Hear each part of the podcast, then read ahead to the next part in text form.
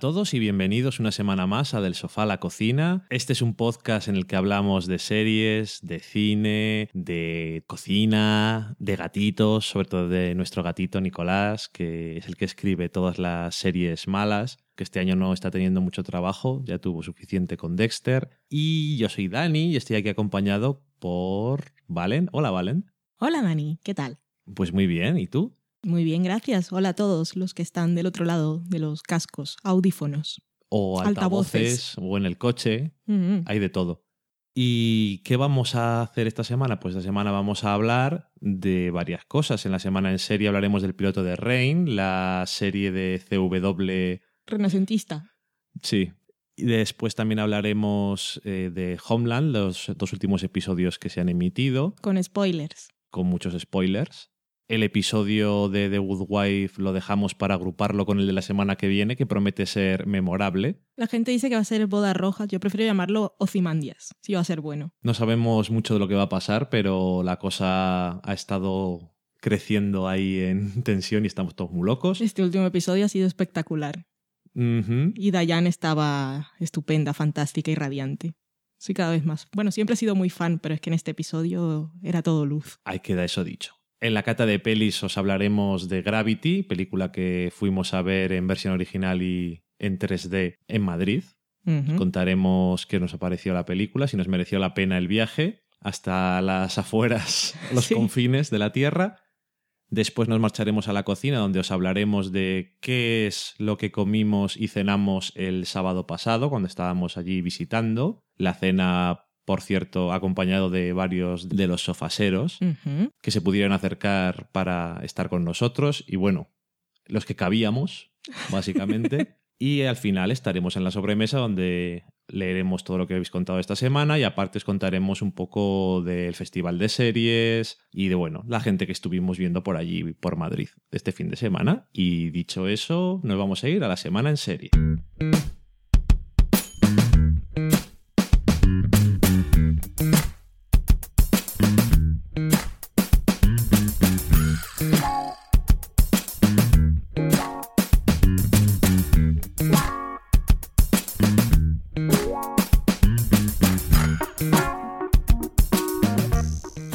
Esta semana, en la semana en serie, valga la redundancia, hemos visto un piloto nuevo, una nueva serie de CW que podría haber estado escrita por Nico, por lo que nosotros pensábamos después de ver el vídeo de los Upfronts. Con muchas ha pasado eso.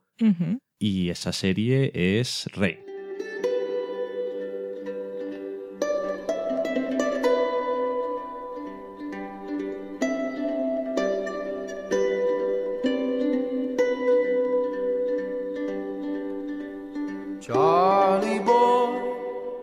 Rain, serie histórica, sí señores, en el canal CW.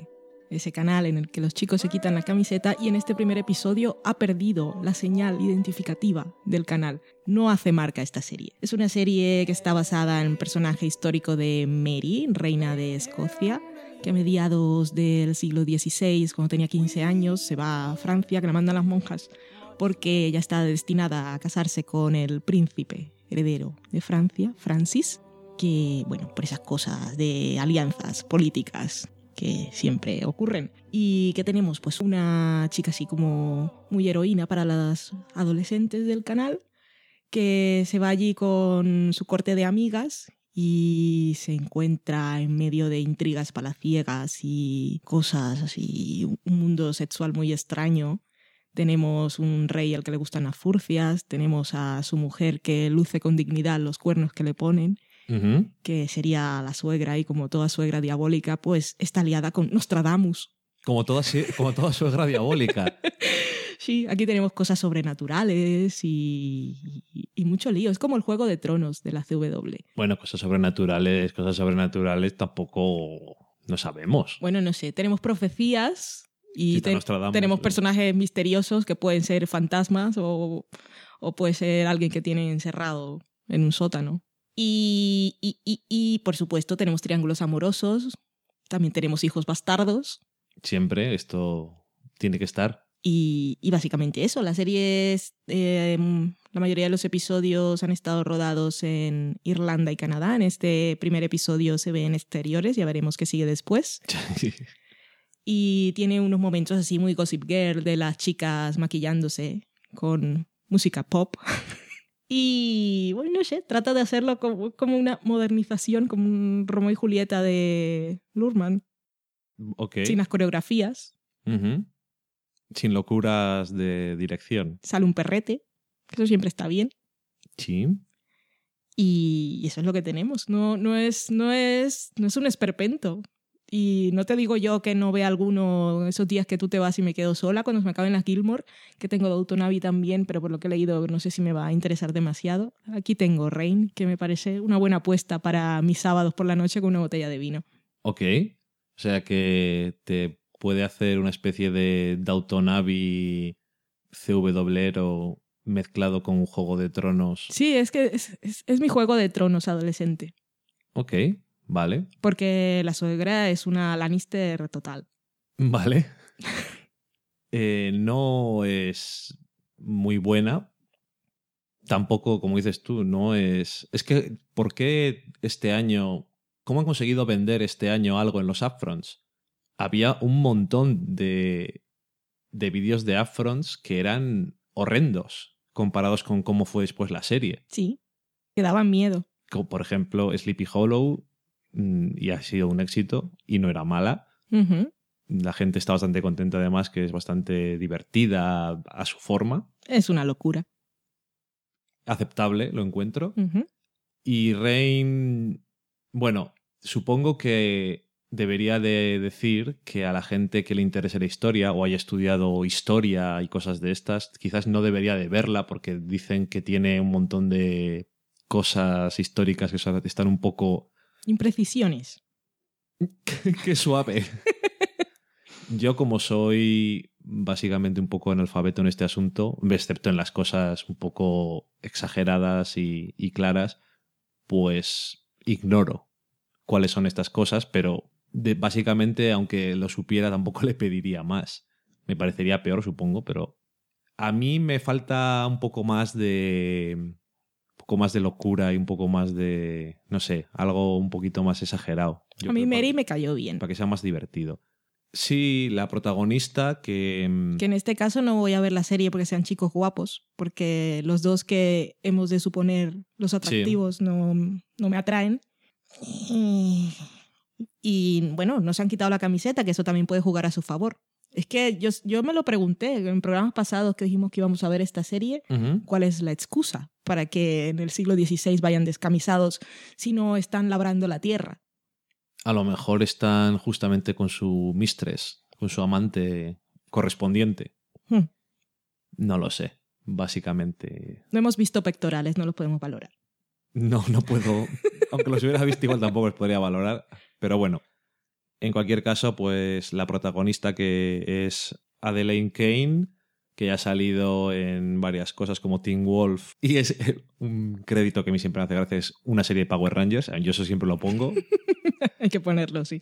es obligado, no tiene tampoco muchos créditos y la serie está creada por dos mujeres que tienen unos créditos de escritura un poco variopintos. Por ejemplo, tenemos a Stephanie Sebgupta, que ha trabajado en Hawaii Five-O, Chase, Outlaw, Ghost Whisperer y Ley Orden, y a Laurie McCarthy, que ha trabajado en GCB, Wow. también en la de la tetona fantasma, que supongo que es de donde se conocen. Y Los Whisperer, estás hablando. Sí. Y Windfall, CSI Es que Miami. ya no es fantasma. Ya, ya lo sé. Vale. Pero sí queda mejor así. CSI Miami, Felicity, Beverly Hills. La nueva, No, la vieja. la original. Bueno, estos son créditos de calidad. Sí, pero muy así como, ok, extraño, pero bueno, en fin. Em, supongo que, que sí puede tener algún tipo así de gracia para las chicas adolescentes y eso, decía. Como yo. como tú, por ejemplo, que en el alma decían que el primer piloto que enseñaron era diferente que este en muchas cosas y que igual apelaba menos a esa parte de la audiencia que es, bueno, es fundamental para CW, que parecía más algo que habían rechazado de Starz y donde no podían usar las cosas que usan Starz, que son eh, tetas. Estar censurado. Exactamente, pero no como lo que vimos en Showtime en la web, Vale, sino con píxeles. quitados los planos directamente. Como por los de Clean Flicks, el documental aquel que hablamos, que cortaban las cosas que podían ofender a los puritanos. Bueno, los puritanos no. Sí, pero en este caso tenemos una mini escena de masturbación Es femenina. a los girls, los que lo hayan visto. Una chica que ve algo que le excita y se va sola a pensar. Sí, se en un todas, rincón. se excitan todas mucho. y decían que esa escena era más larga o tenía más planos en el, en el original. La, la han reducido, pero no la han quitado. A mí es que personalmente eso nunca me ofende, entonces no sé. No, no ofende y no me parece demasiado y dos segundos, no sé lo que le han cortado más, no sé Pues qué tanta diferencia han hecho, pero de todas formas sí parece algo diferente para la CW. Sí, es lo que te iba a decir, que no es nada escandaloso ni nada, ya, ya hemos hablado de ello, igual que cuando lo vimos en Girls, que a mí me parece una chorrada como un piano de todo la locura que fue. Aparte de que no me gustó ese episodio mucho, pero bueno, eso tenía otra cosa. Y mm, es que en CW no son muy de eso, porque claro, si tienes una audiencia que satisfacer, que son sobre todo chicas pre y adolescentes, Ujú. Estarán en muchos casos mm, guiadas o que las prohibiciones de que pueden ver y que no pueden ver están hechas por sus padres. Sí. Por lo tanto, si están viendo esto y dice, ¿esto qué está pasando aquí? ¿Qué es esto? Bueno, la versión Juego de Tronos de la CW, ¿ves? En fin, no sé. Eh, desde luego podría haber sido peor, pero a mí no, no me interesa. No me interesa mucho. Si realmente fueran por la parte de cosas sobrenaturales, Iría bien, no digas que no. Ahora, no, no, no, es la- a lo que iba. Por un lado, ofendería ya del todo a la gente que le importa la historia, y pero por otro lado sería una serie mucho más divertida. Bueno, pero las profecías de Nostradamus son un poco sobrenaturales, ¿no? ¿O qué, base no científica tienen? No, nada, porque es como si digo yo ahora que se va a acabar el mundo dentro de 15 años. Si es un puto chiflao. A mí me pueden decir todo lo que tengan ganas, que eso es- son tonterías, como pianos. Entonces, Igual tiene visiones equivocadas y igual es que está simplemente loco. Puede ser, puede ser. Ay, ¿Ha cambiado tu visión? Eh, no. Mátala. Sí, es eso. Es como un juego de tronos de CW, lo que quiere decir que no es juego de tronos en ningún sentido, pero es como una serie de CW que da un pasito hacia el lado prohibido de CW. Es un poco más violento y un poco más, en alguna cosa, ma- más conceptual, supongo que otra cosa. Y sexual, sobre todo. Parece como que va a haber mucho Ujú. sexo. No sé si será el piloto o qué. Y bueno, la verdad es que podía haber sido muchísimo peor, que es lo que yo esperaba. Porque después de ver el vídeo de Afrons dije, esto es la mayor afrenta a la historia en general. Iba a decir de la historia de la televisión, pero iba a decir a la historia. Y no lo ha sido tampoco. Go Mary. No me interesa, pero bueno, en fin. Mm, Dicho eso, vamos a hablar de cosas que son un poco más interesantes y que desde luego tienen de qué hablar, te gusten o no te gusten, que es Homeland.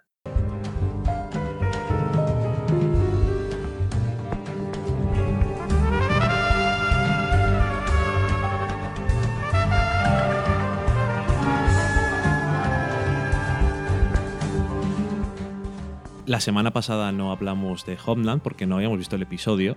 Hemos estado ya oísteis muy liados. Y esta semana pues hemos podido ver el episodio que nos faltaba, el tercero, que es de eh, Tower of David, y el cuarto, que es Game On.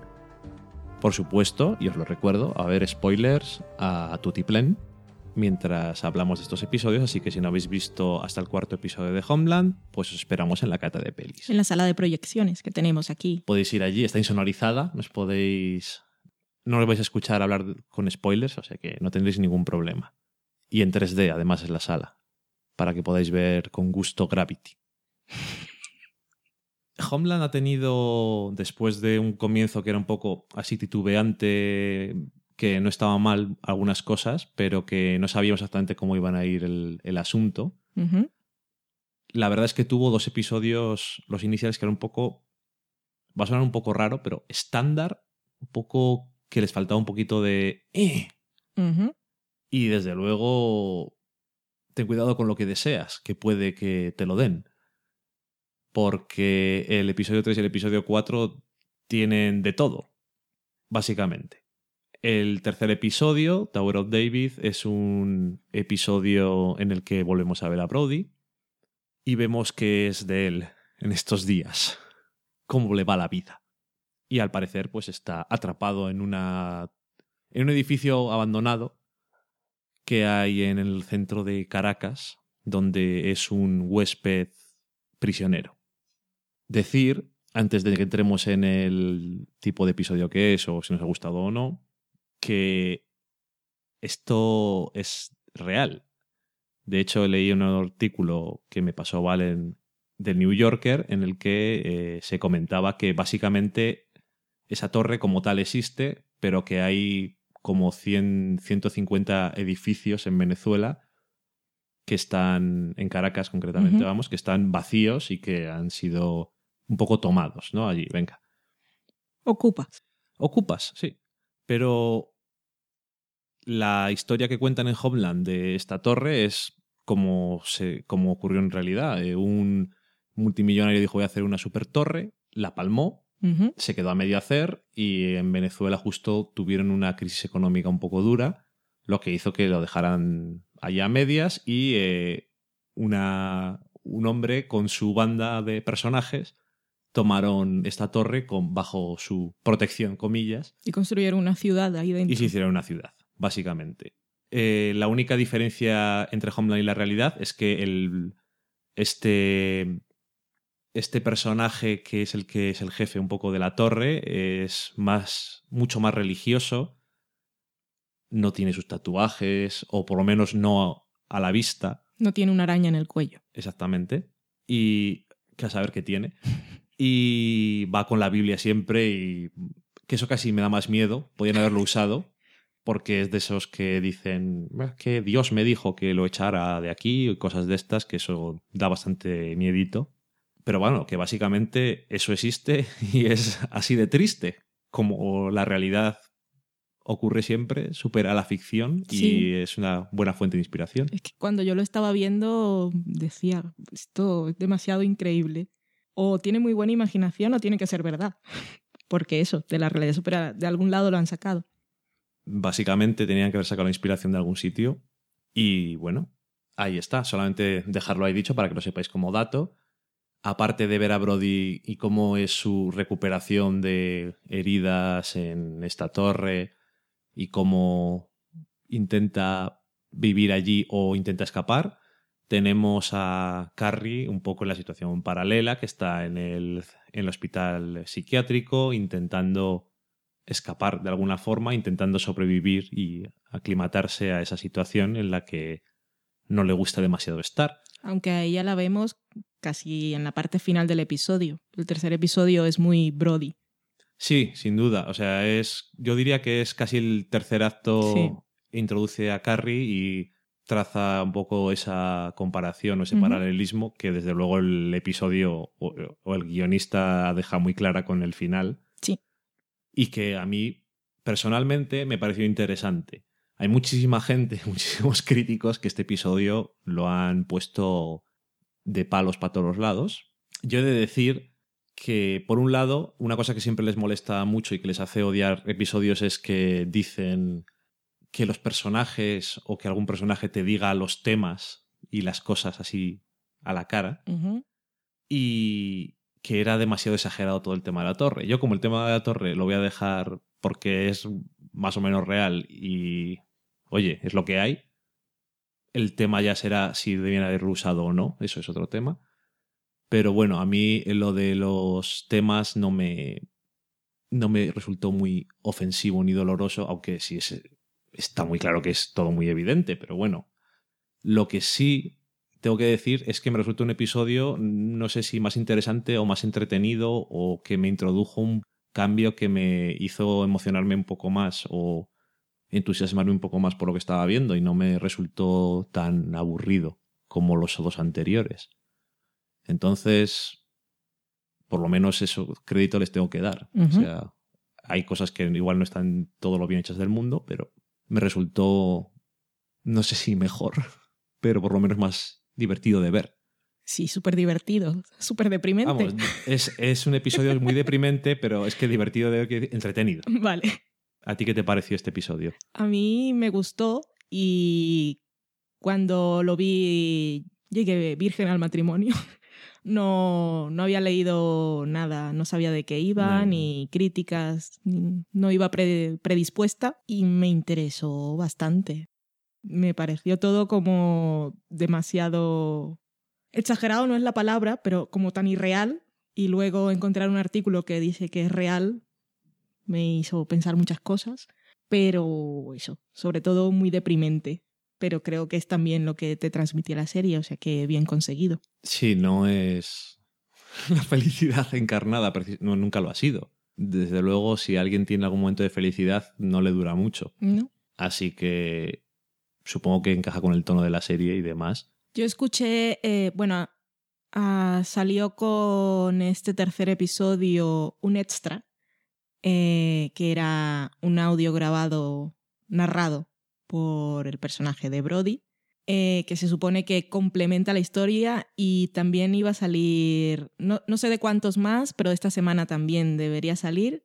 Ah, hoy que estamos grabando aún no había salido, no lo escuché, pero el de Brody sí. Entonces, es un extra que puedes escucharlo o no, en realidad no aporta demasiado. O sea, si no lo escuchas no te has perdido nada de la trama, lo cual sería bastante absurdo que fuera así, que Sí. tuvieses que escuchar algo para enterarte de lo que está ocurriendo. Y en este audio de unos 30 minutos, Brody le habla a Carrie, es como una carta, y le cuenta un poco cómo ha sido su peripecia desde que lo dejó allí en el bosque, rumbo a Canadá, y todo lo que ha pasado, quién lo ha ayudado y se pregunta si ella está bien, si piensa en él, un poco romántico por ese lado, pero también él está muy preocupado por su familia que y bueno y por todos que todos piensan que es un terrorista. En ese audio él dice que no que todo lo ha hecho por amor. Incluso habla de que ahora no me acuerdo el nombre del personaje de su bueno su compañero cuando estuvo atrapado, al que, el que murió luego, y dice que él era su amigo y ese tipo de cosas. Así como que se siente, bueno, y como lo vemos luego en el episodio, totalmente, él está como una víctima de los acontecimientos y lo que dice en ese audio básicamente es que no debía haber huido, que ahora todo es peor. Y que, bueno, y pidiendo un poco comunicarse con ella, cosa que por ahora no, es, no se ve muy factible, aunque la trama supongo que unirá un poco los hechos, porque ya hemos visto a Queen y todo, bueno, y lo que esté investigando Sol, que los lleva un poco por Venezuela. Sí. Me extrañé mucho a Queen en el cuarto episodio, por cierto, pero no estamos hablando de eso. Y eso, que os cuento un poco lo que decía que el audio, que tampoco es que sea demasiado importante, pero que lo sepáis. Si, si fuera súper importante sería un poco ridículo. Hmm. Y desde luego, si hay algo que sea importante en el audio de verdad, supongo que lo habrían contado. Pero bueno, en cualquier caso, ahí está, eso siempre complementos y cosas que. Habla mucho de una persona que lo ayudó, que era Jun, por si algún día sale un personaje que se llama Jun, que sepáis Ok. qué es eso. Siempre está bien que saquen cosas extra. O sea, de eso no me voy a quejar. Sean, tengan más sentido o menos sentido, o sean mejores o peores, siempre está bien que haya algo. Así que con eso no, no hay problema. No me ha dado tiempo a mí a escucharlo al final.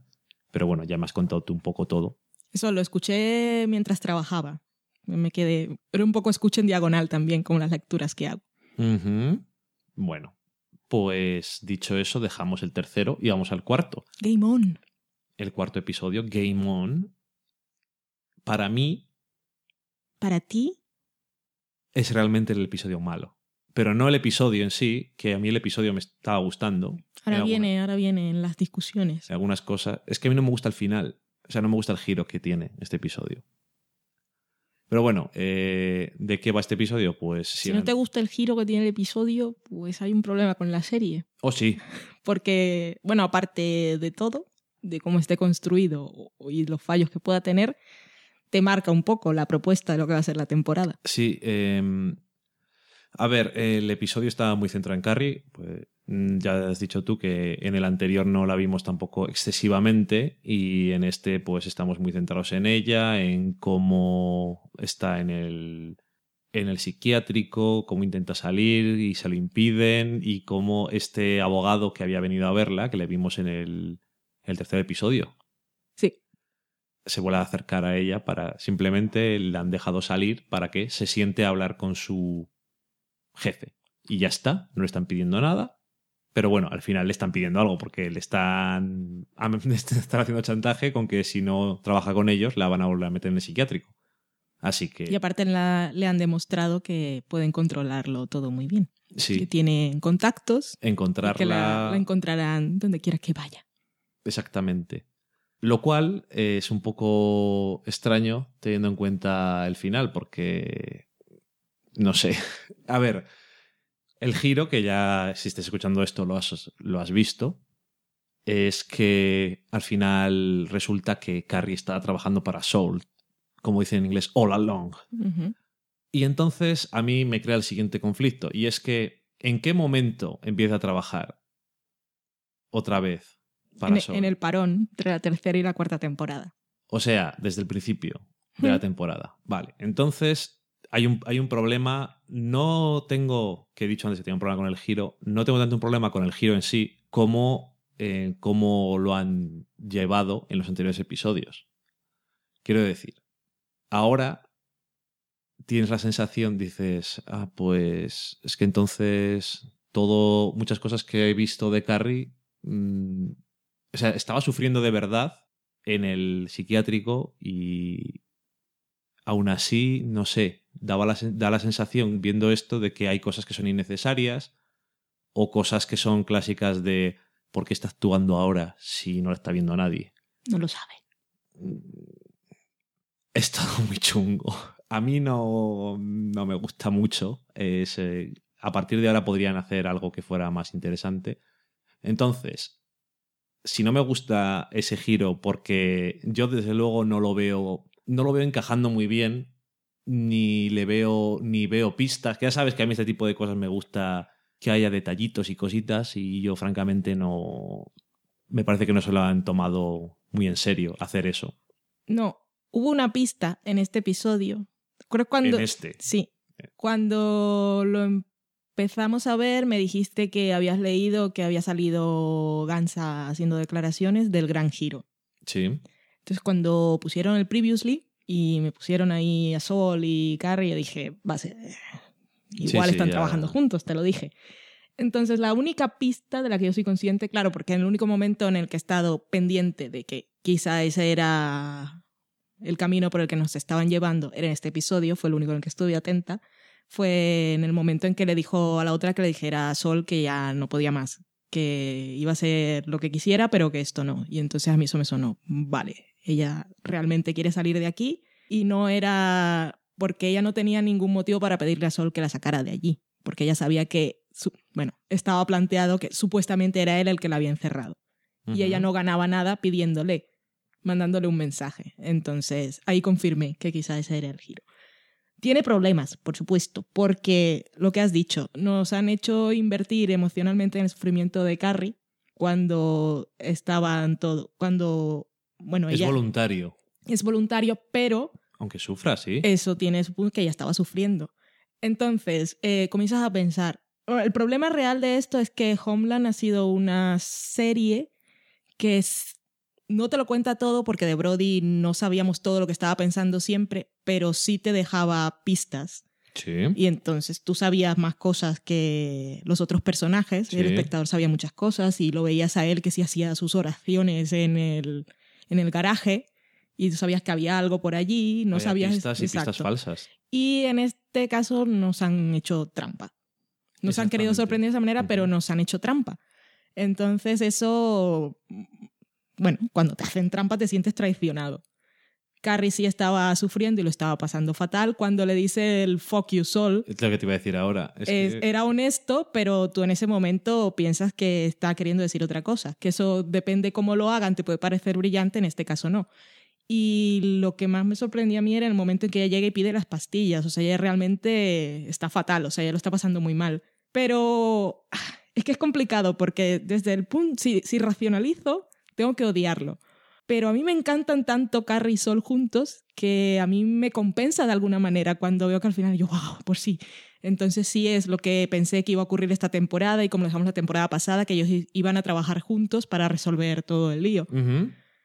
Y, y bueno, y también lo desde el punto de vista que ella se ha sacrificado y que Sí. igual, pero de todas formas, igual, vale, está trabajando con Sol, pero de cara a la opinión pública de la humanidad, ella ha quedado totalmente fastidiada Sí, de como acuerdo. una persona que no es profesional y de ahí pueden salir muchas cosas. Pero que te digo, si lo racionalizo, lo odio, pero me compensa.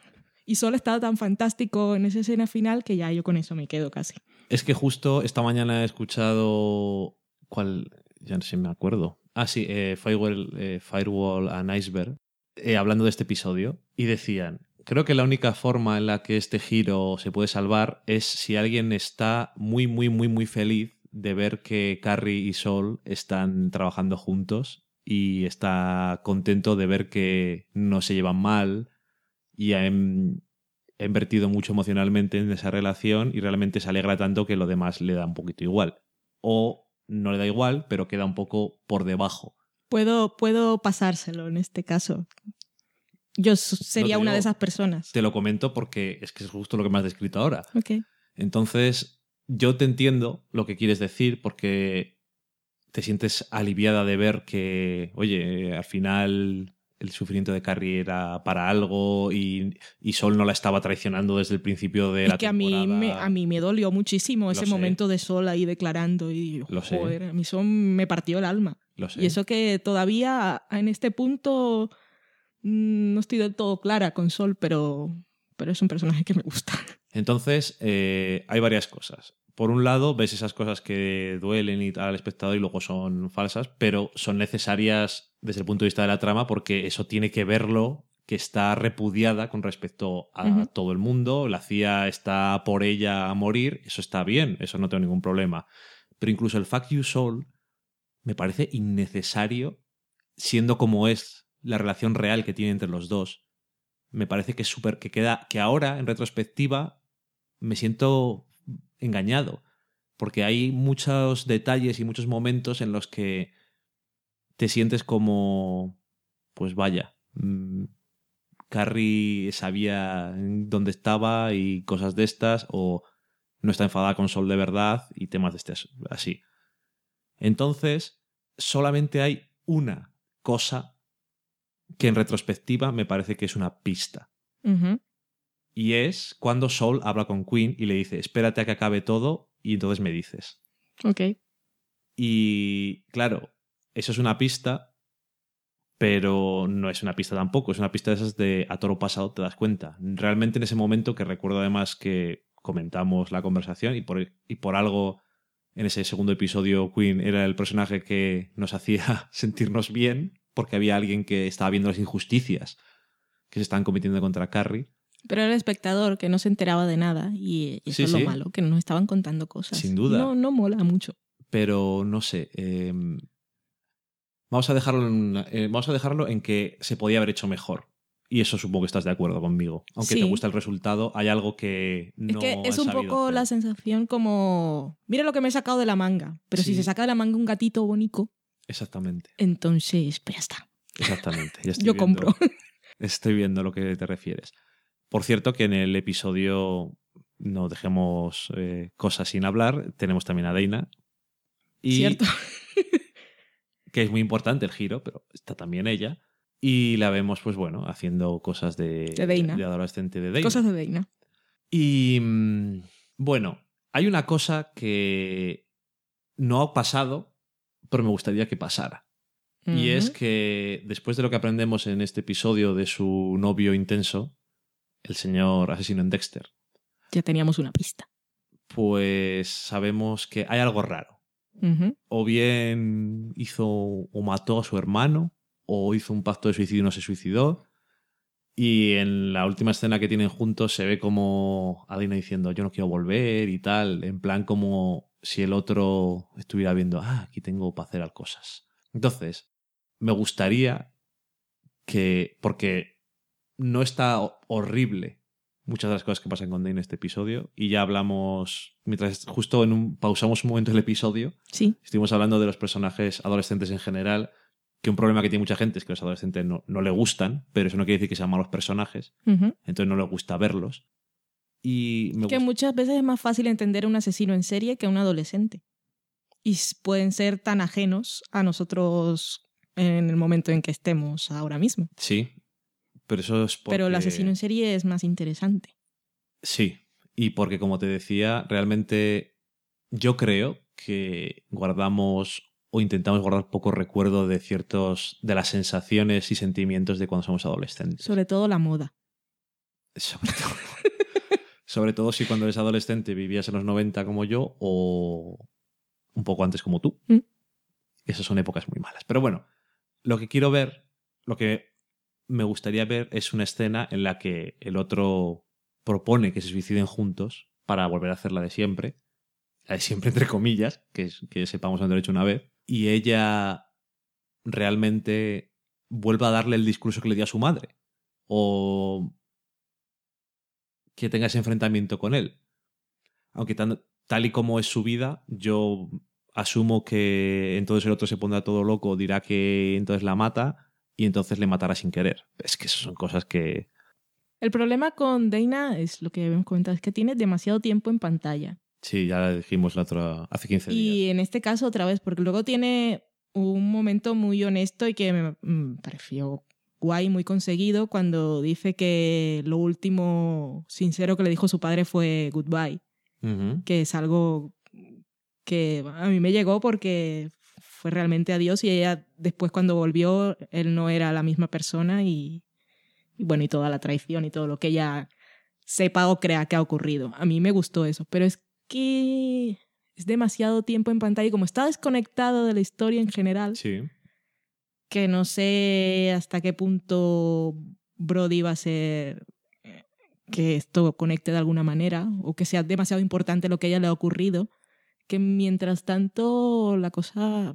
Es que no parece porque lo que parece que se va a unir es Brody y la CIA en Venezuela, pero realmente, igual que el año pasado, mm, está a su bola y realmente está en otra serie diferente. Y, en Sí. es- y en este caso, si esa escena que dices tú, que es lo que te digo, está bien, y un, dos o tres escenas más las dejas y quitas cuando van a cambiar de coche, lo dices solamente, joder, tenemos que cambiar el coche y tal. Es que, ¿para qué coño? Eso dura por lo menos 3-4 minutos. Es que eso no nos interesa nada. Sí, era el rollo, te conozco, te he visto en algún sitio, ¿vale? Es una chica que podemos identificar, pero bueno, da igual porque era como una sensación de peligro y tampoco pasó nada. No fue anticlimático y Mm. Innecesario porque ya sabemos que a Dana la pueden conocer. Sí, el problema con Dana es que eso, que ocupa mucho tiempo en pantalla y como ocupa demasiado tiempo, siempre que sale tú quieres estar mirando otro sitio. Y entonces le estás pidiendo a la cámara, por favor, que se vaya a otra localización y con otros personajes. Sí. Y por eso fastidia tanto. Te quería comentar qué te parecía porque en el episodio, eh, cuando hablamos del segundo episodio, no hablamos de ella. Es un nuevo personaje que es la nueva Cierto, cierto, cierto. Analista de cosas de dinero. Hmm. Bueno, no sé exactamente cuál es su cargo, pero es... eh, Especialista en, en dinero iraní. Cosas, cosas de dinero. Bueno, sobre todo porque es iraní trabajaba en un banco. ella es musulmana Mm. y va con su pañuelo y estas cosas. Y es un personaje que a mí no me disgusta porque me parece que está bien meter cosas nuevas. Primero, personajes nuevos me gusta que metan, si no son horribles, como el novio de Dana, que no me gusta nada. Y esta mujer, aparte eso, me resulta interesante porque es así como joven, nueva y tal. Y tienes la oportunidad de decir, pues, porque Estados Unidos hace falta estas cosas que sean así de tristes. Eh, mira, hay musulmanes que no son terroristas.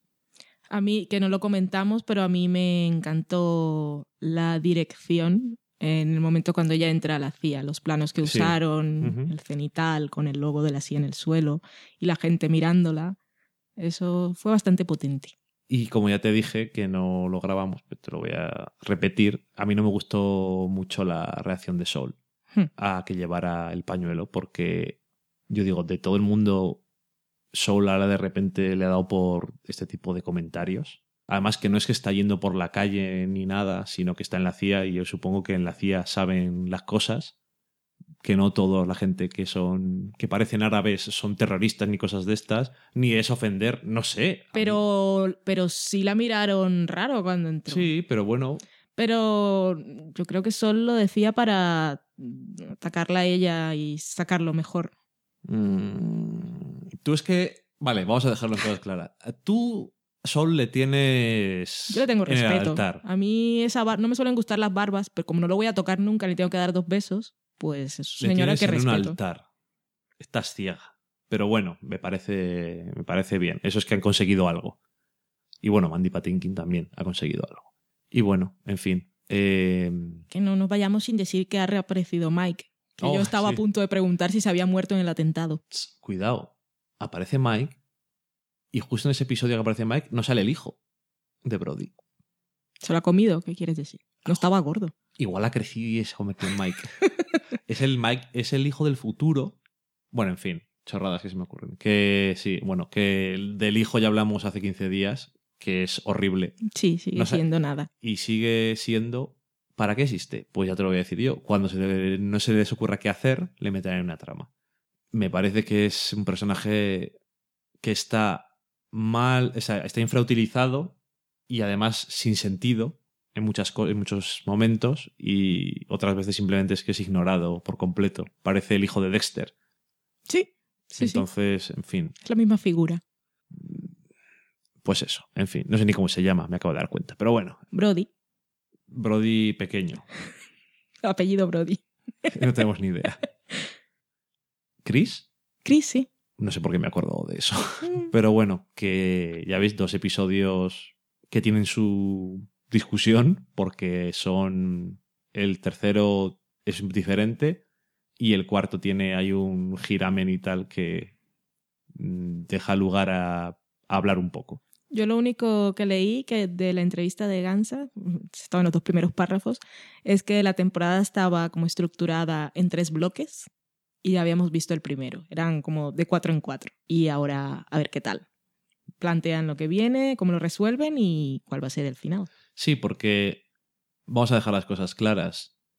Si no me gusta esto ni cómo han llegado a ello, no quiere decir que no me vaya a gustar a partir de ahora lo que van a hacer. Pero tampoco me dejaba... No sé cómo decirte, tampoco no estaría interesado en que eso no hubiera ocurrido y realmente fuera a trabajar medio obligada con los otros, una cosa así extraña, e ella intentara reunir información y abrirse su paso otra vez hasta la CIA y cosas así. Pero bueno, en fin. Dicho todo esto sobre Homeland, pues nos vamos a la cata de pelis.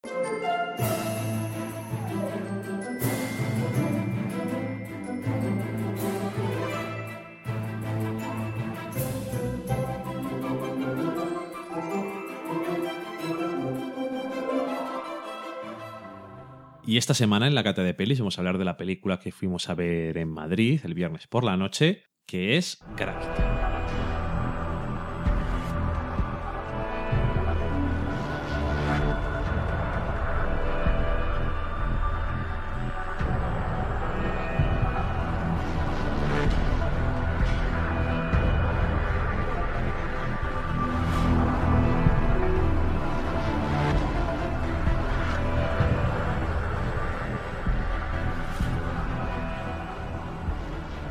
Dirigida y guionizada por Alfonso Cuarón.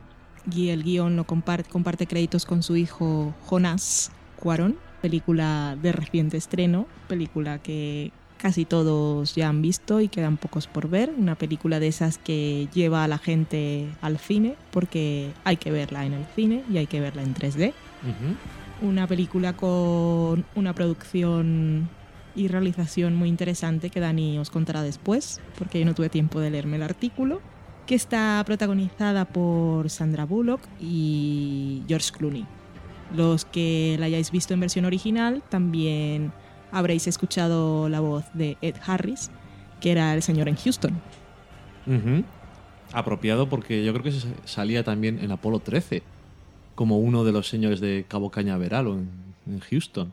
No estoy segura, pero podría ser, sí. Mm, Ya, igual me estoy confundiendo. La protagonista absoluta, aunque pueda volver loca a mucha gente si no ha visto la película, es Sandra Bullock, aunque compartan los créditos en igualdad de condiciones por cosas de requerimientos de contratos. Sé que no te gusta. Pero eso. ella, ella debía tener la pantalla para ella sola con su nombre, porque ah, para mí lo hace genial. Y eh, bueno, esta película, ya habéis visto el tráiler o no, que hay cosas en el espacio. Se supone que es una película de ciencia ficción. Para mí es una historia de supervivencia. Pero bueno, ¿quién es Sandra Bullock? Es Ryan Stone, que ha hecho un entrenamiento de unos seis meses en la NASA para subir. ¿Dónde están exactamente? Está. Ven, ven la Tierra ahí al lado. Creo que es el.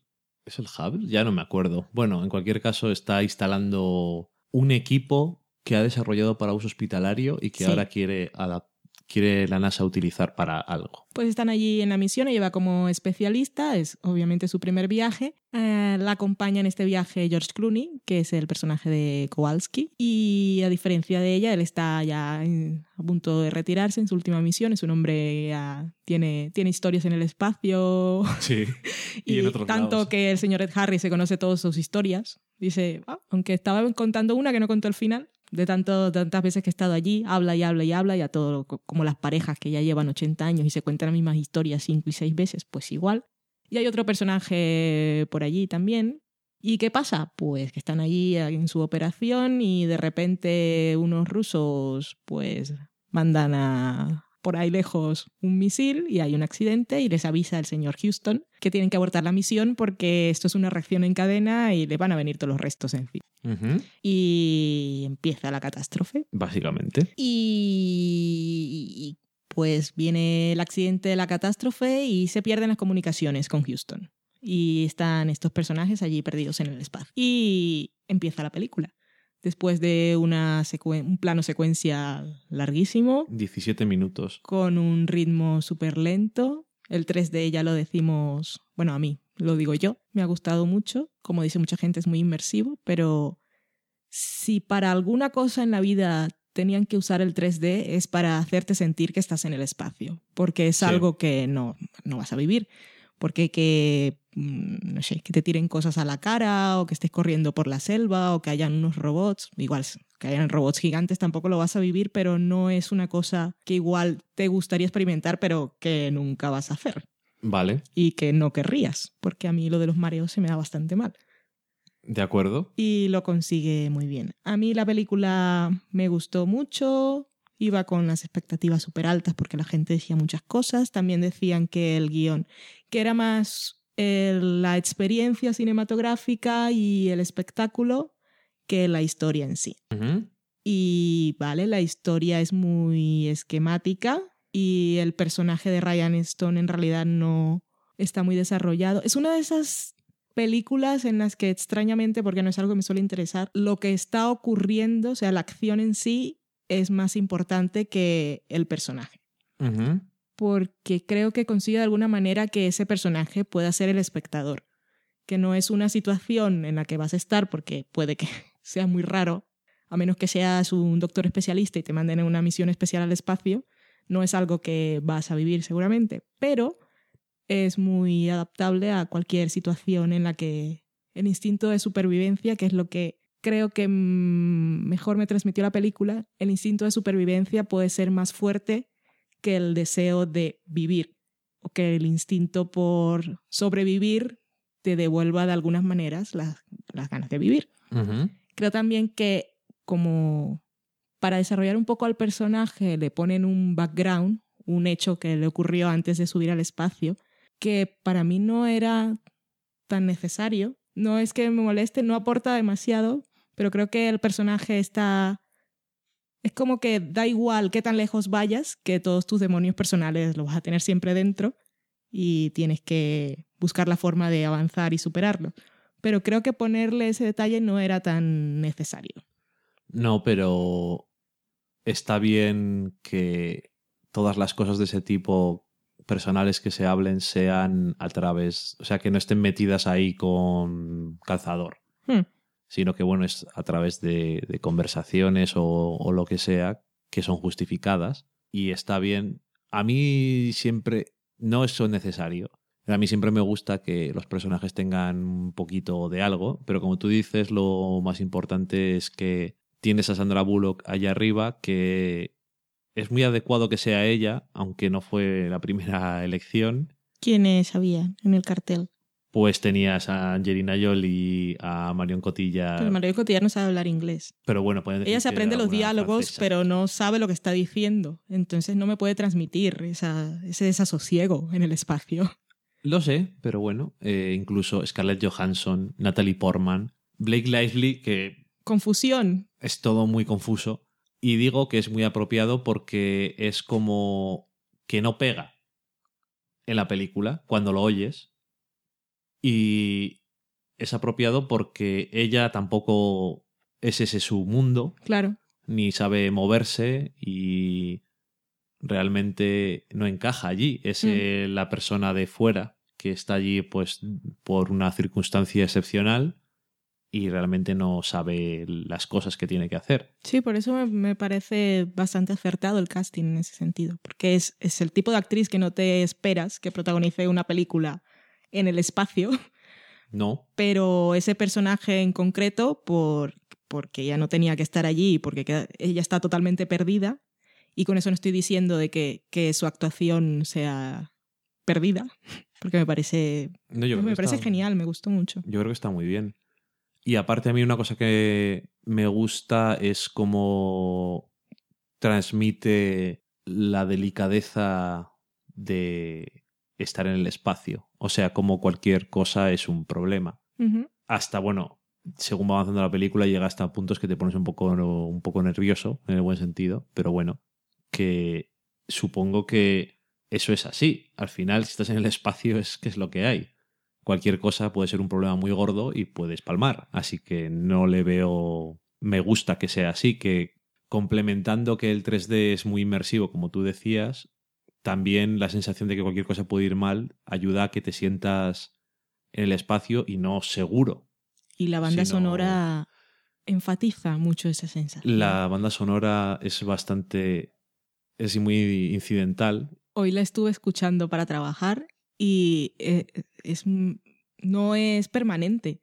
De- No. Estaba de repente trabajando y se me olvidaba que estaba la música y de repente comenzaba el escribe, escribe. Escribe que no se oiga esto. Sí, es. au- aumenta la tensión. Y, y sí, el 3D, ese inmersivo, no es espectacular, pero yo creo que es en el buen sentido.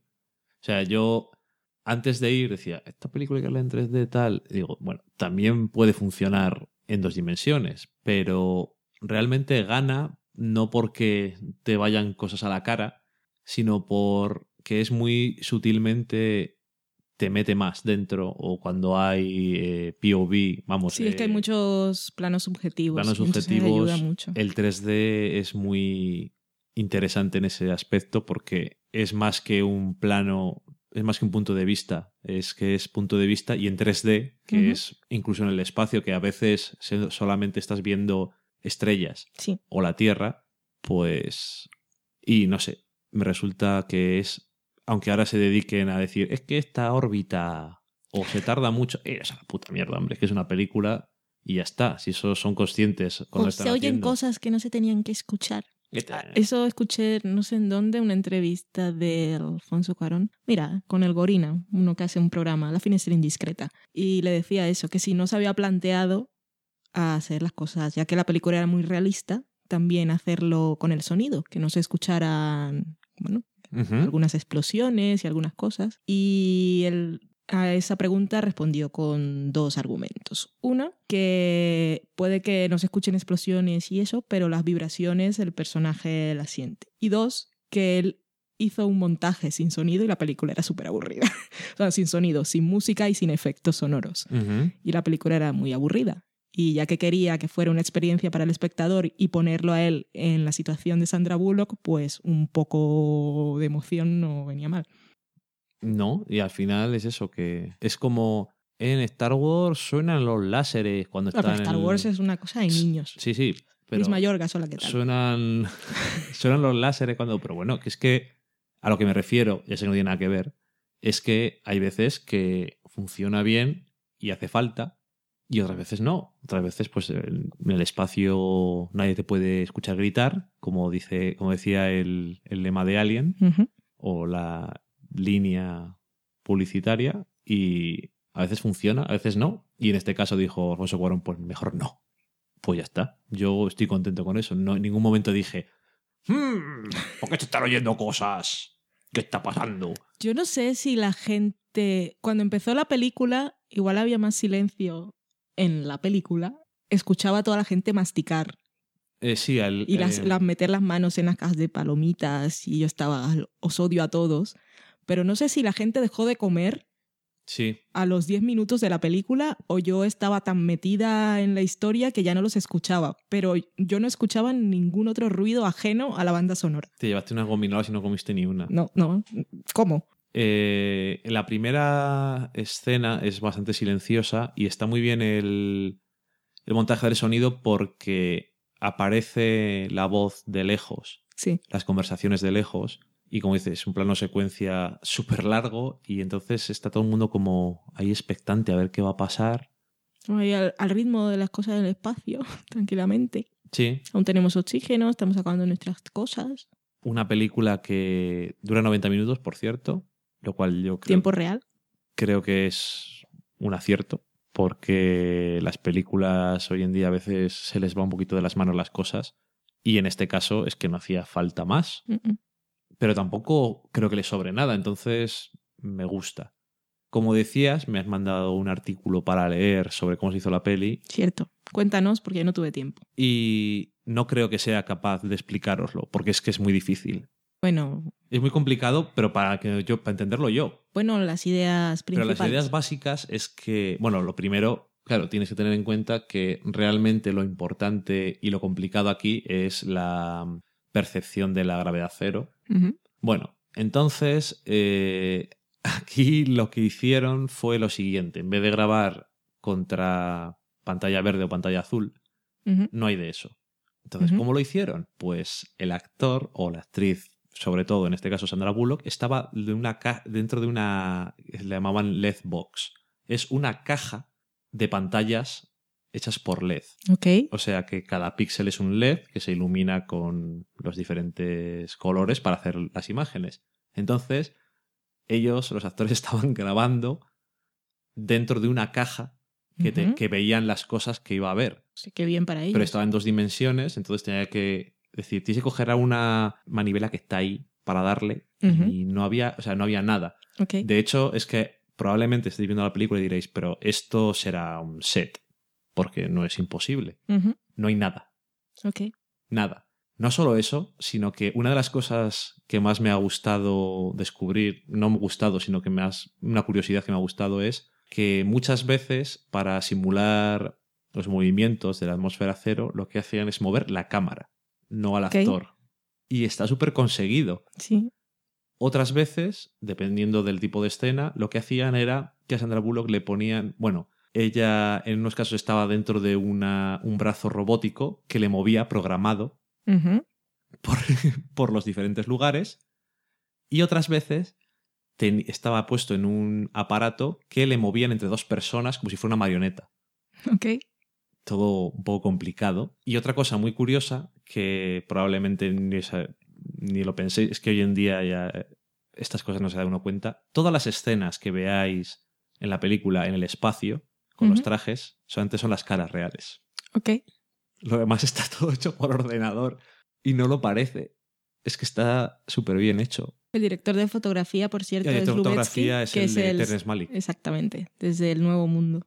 Que es el director de fotografía de Terrence Malick, que dijo, bueno, pues esto de la luz, tal. Eh, hubo mucho, esta página que me mandaste tú es muy técnica. Vamos, hubo mucho trabajo antes. Ok. Entonces, los LEDs a veces se comportan raros según cambias el ángulo, cambian el color y había cosas extrañas. eh, tenían que tener la luz en tiempo real porque esas imágenes son las que después van en la película, lo que estaban viendo.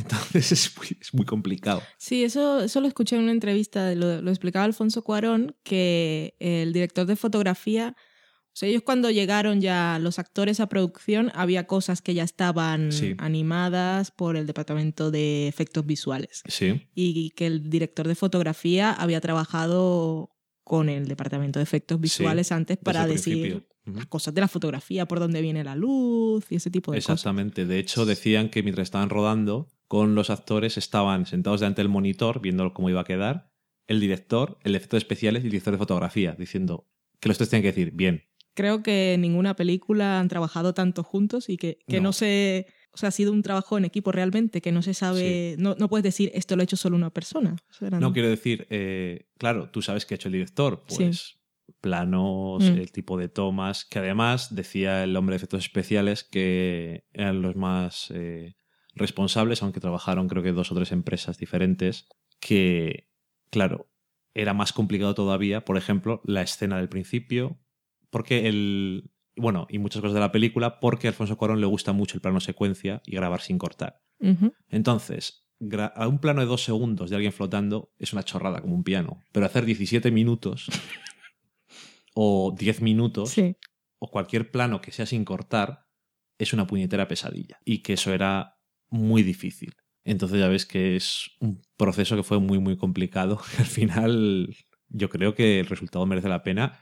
Se nota el director de fotografía, como dices tú, de Terrence Malick, que ya hemos hablado de su habilidad y en este caso, en muchas de, muchos de los planos se nota. Es una cosa que a mí me recordó mucho, pero claro, no sabiendo que él era el director de fotografía, tampoco hice la conexión. El principio, con la belleza que tiene ver la Tierra desde el espacio y todo eso, es que es algo como árbol de la vida casi. Tiene muchos planos también, rollo metafóricos. Tiene planos muy bonitos la película. Es una de esas películas que se pueden ver dos veces. Por la primera vez estás tan inmerso en la acción que hay cosas que no puedes disfrutar conscientemente.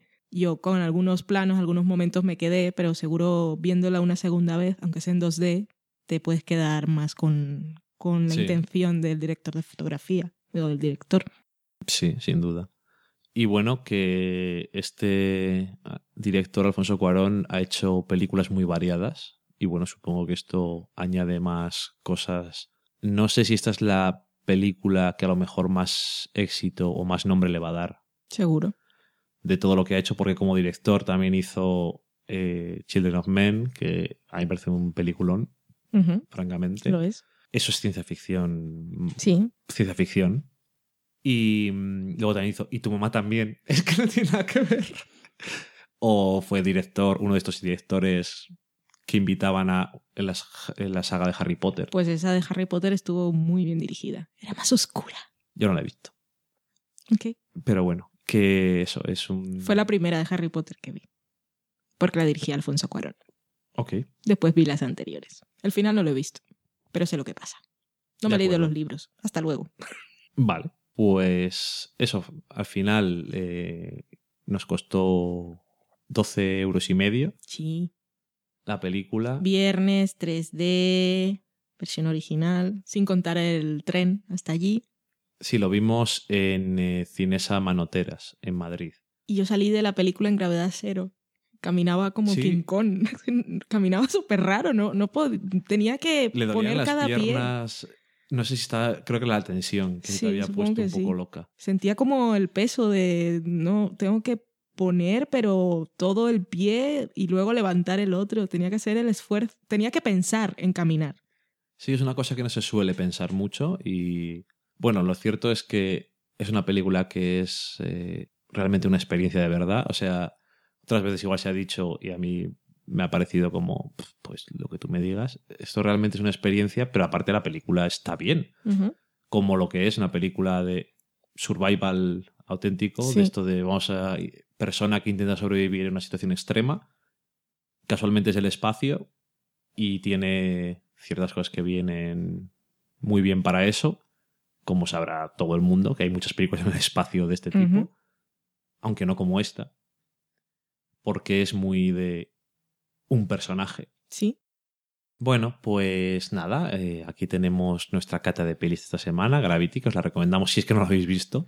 Hay gente que aún no la ha visto, pocos. Hay gente que la ha visto solo en 2D y dicen, "Ay, es que yo no voy a pagar 3D porque es mucho y no me arrepiento. ¡Ih! No sé. Hay muchas películas en 3D. Por ejemplo, nos pusieron un tráiler de Thor. No, no veas tres- Thor en 3D si no El señor. Hemsworth en 3D no estaba mal. Sí, yo tengo que decirlo. En, en 2D tampoco. Bueno, pero en 3D estoy, estoy- lo veo. Lo puedo tocar. Que venga corriendo hacia mí. Sabes que tal cosa no va a ocurrir. Pero bueno, que en Gravity es, es una película que está pensada para enseñarse en 3D. Y esas son las películas que merece la pena Sí. gastarse un poco más. Tampoco hay tantas, por desgracia, porque realmente no se ha usado muy bien el 3D desde que Avatar empezó la moda. Y en cuanto a lo de la versión original, por si acaso, tengo que buscarlo realmente. Es que nosotros se lo vamos a recomendar. En fin, que aquí tenemos la gata de pelis de esta semana. Como siempre, no sabemos lo que vamos a ver la semana que viene. Como siempre, no, como últimamente, no sabemos lo que vamos a ver la semana que viene, si nos dará tiempo o no. Si no tenemos una película en reserva, para por si acaso se nos acaban, o no tenemos tiempo de ver película. Y dicho todo esto, pues vamos a la cocina. Venga, va.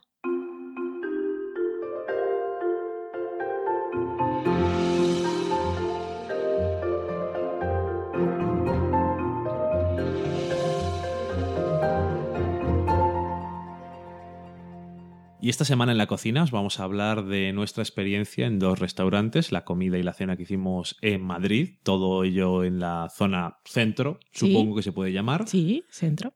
Y, y bueno, vamos a empezar con el primero, que es la gastrocroquetería. Coquetas. Concreta. No, croquetas, coquetas. Ah, Mm, vale. Esto es la gastrocroquetería de Chema, concretamente su nombre completo. Es un bar, restaurante que tenemos en la calle del Barco número 7, en Madrid. Un gastrobar. Gastropub, de esto que llaman, ¿no? No sé, pues no lo he visto de noche. Yo tampoco. Pero bueno, que mm, fuimos a comer. ¿Qué te parece a ti? ¿Qué tal comimos? Comimos bien, nos atendieron bien. Es el tipo de sitio en el que van, te dejan el plato y te dicen lo que es.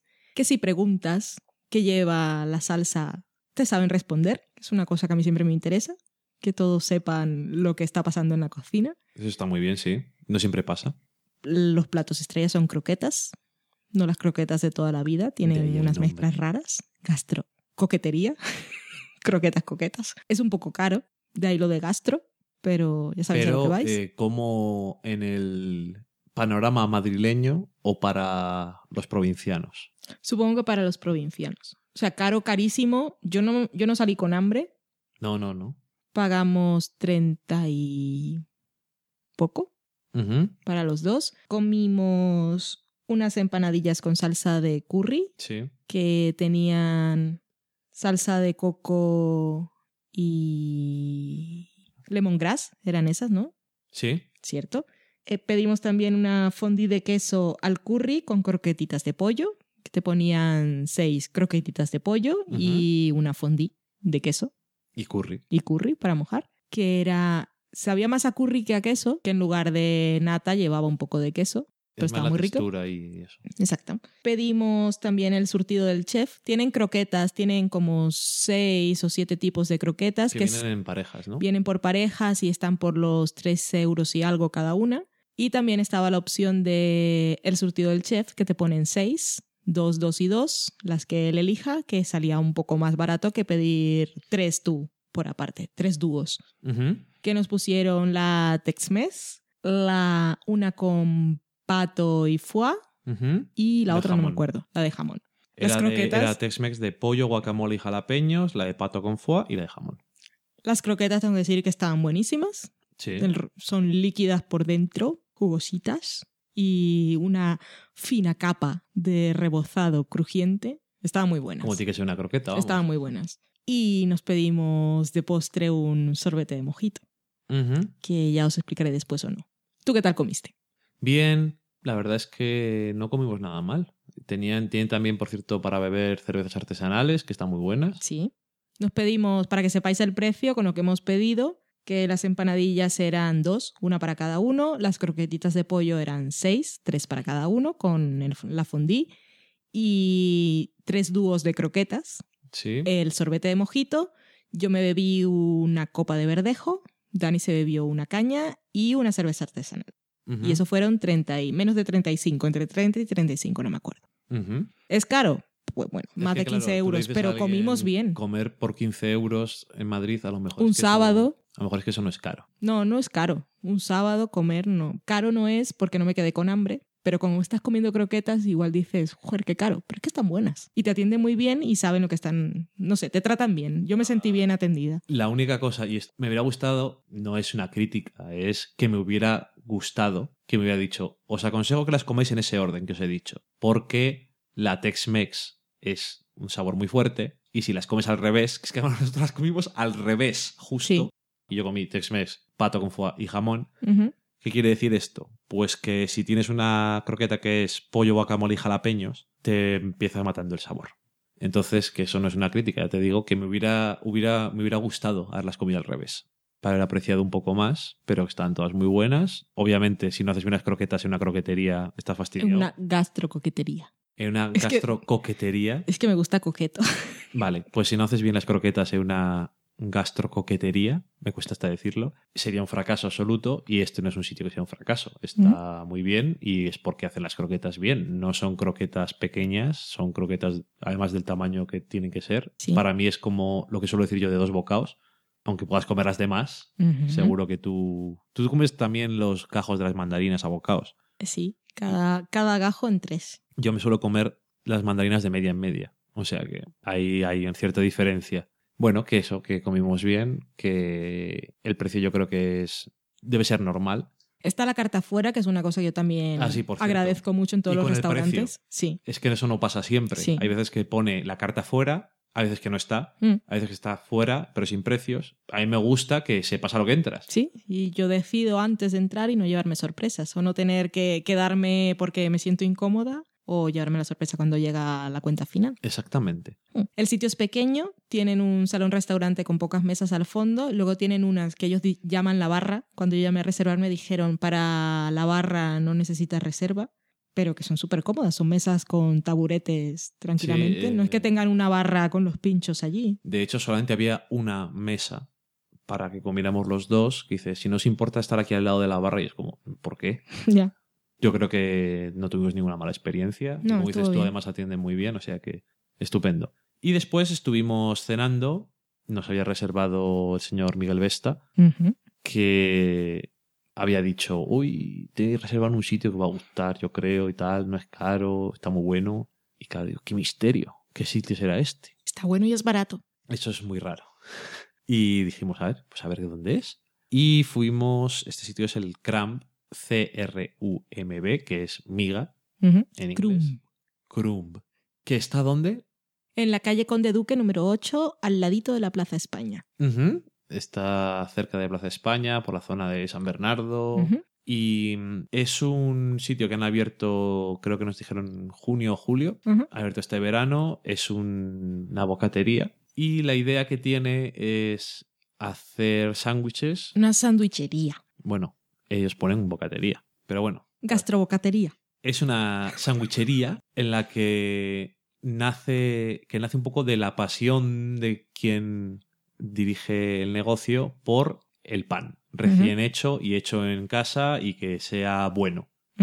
El pan está muy bueno. Además está muy bien tostadito con su mantequilla, que se nota. se Eso nota. en el pan de pan de molde es yo creo que es lo saboreas ya insano porque estás diciendo, "Jo, esa mantequilla." Y huele. pero es que está muy bueno. Es que eso es. Hay que hacerlo así, lo siento. Y, mm, y bueno, que fuimos allí a cenar 12 personas. El sitio es más pequeño Sí. todavía. Y tenía dudas el pobre hombre del CRAM si nos iba a poder meter a todos. Tenía una mesa para 10, pero cupimos No, 12. era para 8. Pero, pero sí que habíamos tranquilamente, cupimos bien. Yo, yo no chocaba mis codos con nadie. Yo he comido mucho peor y teniendo en cuenta que yo soy un tío así con brazos muy largos y suelo comer así, no le molestaba a nadie. Mm. Y con las patas muy largas y tampoco estaba incómodo. Ahora ya eh, Miguel Vesta y Carmenia Moreno en Twitter, Carmen, estaban en los extremos y tenían que meterse haciendo contorsiones. Y eso que Carmen es bastante pequeña. Pero no salieron durante la cena, o sea, no tuvieron No, más problemas. No tenía ninguna emergencia, por suerte. Y bueno, tienen eh, una carta pequeña, Sí. pero no corta, sino que es un sitio pequeño en el que hay poca gente llevándolo y lo que hacen es tener una carta manejable, básicamente, y que te va a permitir hacer pocas cosas muy bien, que yo creo que será básicamente lo que le podrá dar el éxito a este sitio, que es un sitio que no tiene página web, porque tiene página web, pero no, no tiene nada. Bueno, Ujú. próximamente hablaremos. Deberías de tener página web. Si por una cosa súper rara estés escuchando esto, por favor, haces la página web, que eso es lo primero que busca la gente hoy en día. No tienen Twitter. Bueno, no pasa nada, pero también es muy interesante hoy en día, hay que aprovecharse de todo. Tienen Facebook, eso siempre está muy bien. Sí.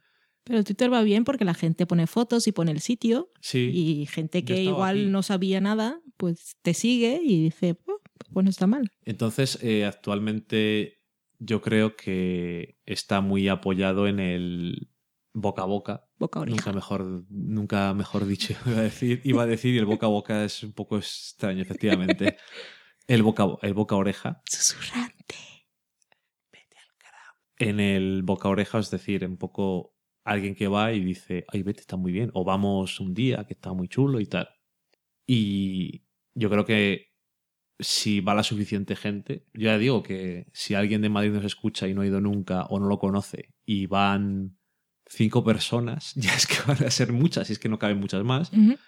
Y esos, si les gusta, se lo van a contar a otra persona. Y yo creo que gracias a eso espero que se mantenga abierto porque yo creo que es un sitio que merece la pena. Nosotros comimos.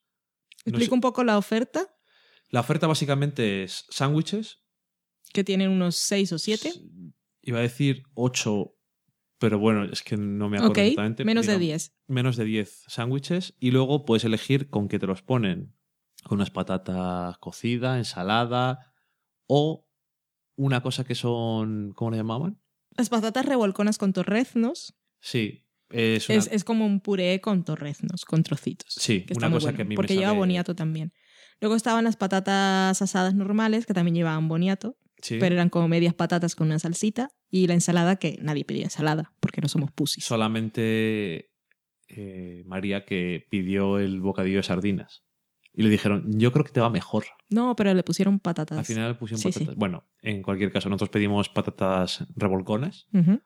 Que a mí es lo que siempre me ha sabido como patatas a la riojana, que ya me dijiste tú que no lo conocías. Y me parece que tendré que ponértelo un día, pero bueno, ya verás que... Es pan de molde y también puedes elegir por un euro más el pan especial que hayan hecho ese día. que, Que ese día era con pipas y cosas que casi todos lo pedimos. Sí, Entonces, los precios están entre 9 y 10 euros el sándwich, que incluye el acompañamiento que elijas. Y luego, aparte, la bebida. Y pagamos cada uno el sándwich, su acompañamiento, bebida. Alguno pidió doble bebida, yo no, pero da Alguno. igual. Y postre, 17 euros. cada uno. Sí. Sí, hombre, si éramos 12. Es que a mí me hubiera gustado que fuera entre cada dos. Y nosotros concretamente pedimos el sándwich de roast beef oriental con rúcula cherry, pepinillos y dillonesa. Y el que pediste tú era el sándwich que era de carrilleras, Queso de tetilla y judías verdes. exactamente. Y curiosamente nos pedimos cada uno el que le gustaba más al otro. Sí, vienen apropiadamente cortados por la mitad, que puedes compartir. Y yo compartí con Dani. Yo quería compartir con María, pero como tú te quedaste solo, yo comparto contigo. Porque María se pidió el de sardinas, que Miguel decía que era el que le había dicho toda la gente que era el mejor, pero nadie lo había pedido aún. Y ellos lo pidieron ella y José, que es Ronindo en Twitter, y dijeron que estaba espectacular. Bueno, pues ya tendremos que volver otro día. Eh, Pero estaban muy buenos Que de hecho, Miguel se pidió el sándwich provenzal, de pollo que se le, porque ya la ha pedido otras veces, sabe que le gusta. Y bueno, oye, vamos a lo seguro, que eso está bien también. El postre.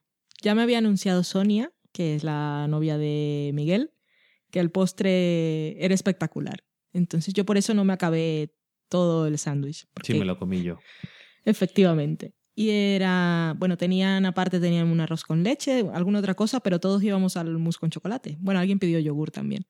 Pero el mousse con chocolate era la estrella, que los ponen en tarritos de cristal con tapas de estas como si fuera mermelada, les tapas han con hecho cuadritos. al baño María. Qué cosa más espectacular. O sea, era chocolate, chocolate con crujiente. chocolate, con chocolate, delicioso. Yo después estaba mala, pero me lo comí todo. Me faltó pasar el dedo, aunque con la cuchara fui bastante efectiva. Sí, a la amiga de, de Miguel, a Eva, creo que le, le, le gusta bastante. Sí, quería uno para llevar. Sí, Lo que pasa es que no te dan el ponen. tarrito. no se lo pone. Está un poco frustrada. Y por cierto, que hoy me ha mandado un WhatsApp, Miguel, con una foto en la que salen como 20. Sí, yo la vi cuando llegaba. Y digo, ¿pero por qué? ¿Por qué me está haciendo esto? Que voy a grabar ahora. Mm. Seguramente han vuelto a ir otra vez y te dice, tenían allí todos preparados. Yo, claro, yo vi la foto y a mí me gusta contestar en WhatsApp con, con los emoticonos, que para eso están, aunque no estén todos los que necesito. Pero, ¿qué le puse el del gatito con cara de ¡Oh! sorpresa? Y él dijo como, no entiendo. Y yo, pues es mi cara de emoción. Sí, porque parece que es susto o algo así. No, es emoción. Pero la de corazoncitos no era suficiente. Necesitaba emoción de ¡Oh! ¿Qué está pasando? ¿Por qué tú tienes eso y yo no? Eso era lo que quería decir. Ok. La mousse de chocolate estaba muy buena. Me parece poco, quizás. Como que poco. Es muy poco el tarro, muy pequeño. Pero es súper denso. Pero que yo soy un animal. Eso sí. Entonces, eh, eso estaba muy bueno. El sándwich también estaba bueno. El de rúcula y roast beef, para mí, tenía demasiada rúcula y entonces era un poco fuerte. A mí me encantó. Pero a ti te gustaba más porque tenía como más punch. El otro era más suave. El- Tenía muchas carrilleras, lo cual no es malo. No, eso, al contrario. El de carrilleras para mí estaba muy bueno por una razón solo. Y es que las carrilleras están muy bien hechas. Estaban deliciosas. Las carrilleras, si alguien dice, pero esto que eso suena, ¿es lo que suena? Sí, es. Bueno, el- no, dilo porque hay gente que no sabe lo que suena. Porque fuera, yo no sabía lo que eran carrilleras Ah, vale, hasta que llegué a. Burgos. Fíjate, tienes que venir a Burgos para eso. Y que te haga mi madre unas carrilleras de ternera, aunque también se hacen de cerdo. ¿Qué son las carrilleras? El carrillo, que es el papo, eh, la, Mm, Tienes que ser más específico. la cara, Los cachetes. los cachetes, ¿vale? que hay gente que dice cachetes en el culito. Pero no, las mejillas. Las mejillas, esa es otra palabra, no Hmm. me salía. De cerdo o de ternera. Es una parte que es bastante barata, como muchas otras partes de ternera y de cerdo que son muy baratas y yo no sé por qué de lo buenas que están, pero bueno, sé por qué porque hay que cocinarlas mucho tiempo. Sí. No Pero- puedes hacer vuelta y vuelta en la sartén. Pero en este caso, hoy en día ya no es no es una excusa porque tenemos las ollas a presión y la olla a presión te hace maravillas y con las eh, carrilleras es que eh, si Se lo- deshace en la boca. estoy salivando un poquito. yo, yo acabo de tragar, no sé si me habéis escuchado. Es que me acuerdo, es que mi madre las hace muy bien. El sándwich tenía esas carrilleras, estaban, creo, desmenuzadas a Sí. mano y, y estaba muy bueno. Además, era más posible comérselo sin partir y sin tener problemas de estos de tengo que agarrar para que no se me salga el Ujú. roast beef de la mano. Que es lo que me gusta a mí también. Yo me lo comí con cubiertos. Ya, pero mucha gente comíais con cubiertos. Yo me comí el de carrilleras con la mano y el de roast beef con cubiertos. Mucha porque gente- intenté y ya vi lo que pasaba. Mucha gente come el sándwich y la hamburguesa y cosas así con cubiertos. Yo os respeto, pero a mí me ofende. Yo había comido la, pizza toda la vida con cubiertos hasta que llegué aquí, estoy viendo la tele y no puedo perder el tiempo con los tenedores y Sois- el cuchillo. Eso es de monstruos. Es que no podéis hacer eso. Estos son, son cosas que están hechas para comer con la mano y si se mancha uno, pues te manchas y después te limpias y se acabó. Pero bueno, que cenamos muy bien Sí. y, y bueno, también, también lo pasamos muy bien, entonces. Eh, pero eso es para luego. Eso en la sobremesa. La comida, eso, estuvo muy bien. Además, sí que comes allí diciendo esto es diferente, no, no solamente porque los sándwiches no son lo de siempre, el mixto, eh, el bikini y cualquier cosa que dices lo de toda la vida, sino que se nota de alguna forma en todos los sentidos que, que lo hacen con cariño. Sí. Y eso, que hagan el pan diario y que tengan esa ilusión porque el pan esté bueno, yo creo que se nota. Y por eso, oye, yo creo que os merece la pena, si podéis, pasaros y, y probar. Sí. Podéis decir que es de parte nuestra. O de Miguel, que igual lo conocen más. O de Miguel, seguro que le conocen más porque creo que Era el anfitrión. no solamente ha ido varias veces, sino que creo que llamó Fue un poco como 15 pesado. veces. Sí. Ah, en fin. Eso, decid siempre que vais de parte de Miguel Vesta. Recomendado. Y además barato, para grupo mucho mejor, se pasa muy bien. Y, y eso, contad que es Madrid y un viernes por la noche. Que luego fuimos a un bar en el que había precios. Que estaba el precio normal y luego el precio con nocturnidad y alevosía para viernes y sábado Ujú. por Mi la noche. hermano que vive en Madrid dijo que no es lo habitual que sean tan claros con que te están robando. Y es, en ese bar tenía dos columnas. Eso tampoco lo había visto. Yo Te me- podían sacar la carta de los viernes y ya está, a, ¿sabes? ya, a mí me parece, Lo de los sábados. me parece espectacular que directamente te lo ponga ahí para que diga, haber venido ayer, imbécil. si vienes el martes no te cobro tanto. a cascarla. En fin, bueno, pues dicho eso, ya esperemos haberos dejado un poco con hambre y con ganas de ir a alguno de estos dos sitios. Hambre, yo tengo hambre. Ya yo también. No he cenado. Así que lo que vamos a hacer es poner una promo e irnos a la sobremesa. Sobremesa un poquito metafórica, porque a nosotros nos falta todavía comer. Exactamente. Así que vamos a la sobremesa. Una soleada mañana de domingo en un parque cualquiera, Aquí tienen ustedes su caña y su tapita, señores. Muchas gracias, buen hombre. Ay, qué gustito, si es que esto es calidad, Jesús, así da gusto pasar el domingo, sí señor. Madre mía, madre mía. Escucha, guapísima, que si quieres hacer ejercicio en condiciones, aquí tienes tú para lo que sea. Vaya, un grupito de domingueros. Demasiado pan para tan poco chorizo. Nada, Jesús, que hoy tampoco triunfa, ¿eh? Bueno, quedamos para la semana que viene, ¿no? ¿Te encargas tú del equipo de barranquismo? Hombre, faltaría más sin problema ninguno. Ya nos vemos y eso. ¿no? Hasta luego. Vaya, vaya, Javi Marín, no paras, ¿eh? Pero que les da. Vamos a ver, chavales. Yo soy un hombre activo. Yo voy a carreras populares, hago deporte al aire libre, tiro con arco, tiro con flecha también, porque nunca está de más. Claro, igualito que a mí, que me he tenido que comprar un pantallón gigante para poder ver algo de deporte. Las piernas de las tenistas, ¿no te fastidia? Pues escúchame, te voy a decir una cosa. Yo tengo ahí en mi casa el equipo de ejercicio tirado por el suelo y la verdad que me haría falta un poquito de ejercicio, que me noto así gurú mío. Javi, ¿dónde puedo yo encontrar información para salir, para correr y esas cosas, para deporte? Hombre, pues lo primero, lo primero es escuchar Desconecta de Podcast, por supuesto. Desconéctate Podcast, tu podcast de aventura, deporte y naturaleza. Encuéntranos en iTunes, iVoox, en nuestro blog desconectate.net y síguenos en Twitter, Facebook y Google Plus. Tanda de cabrones, mira que ponerse hacer ejercicio. Pues nada, ¿dónde tendré yo el chanda ahora?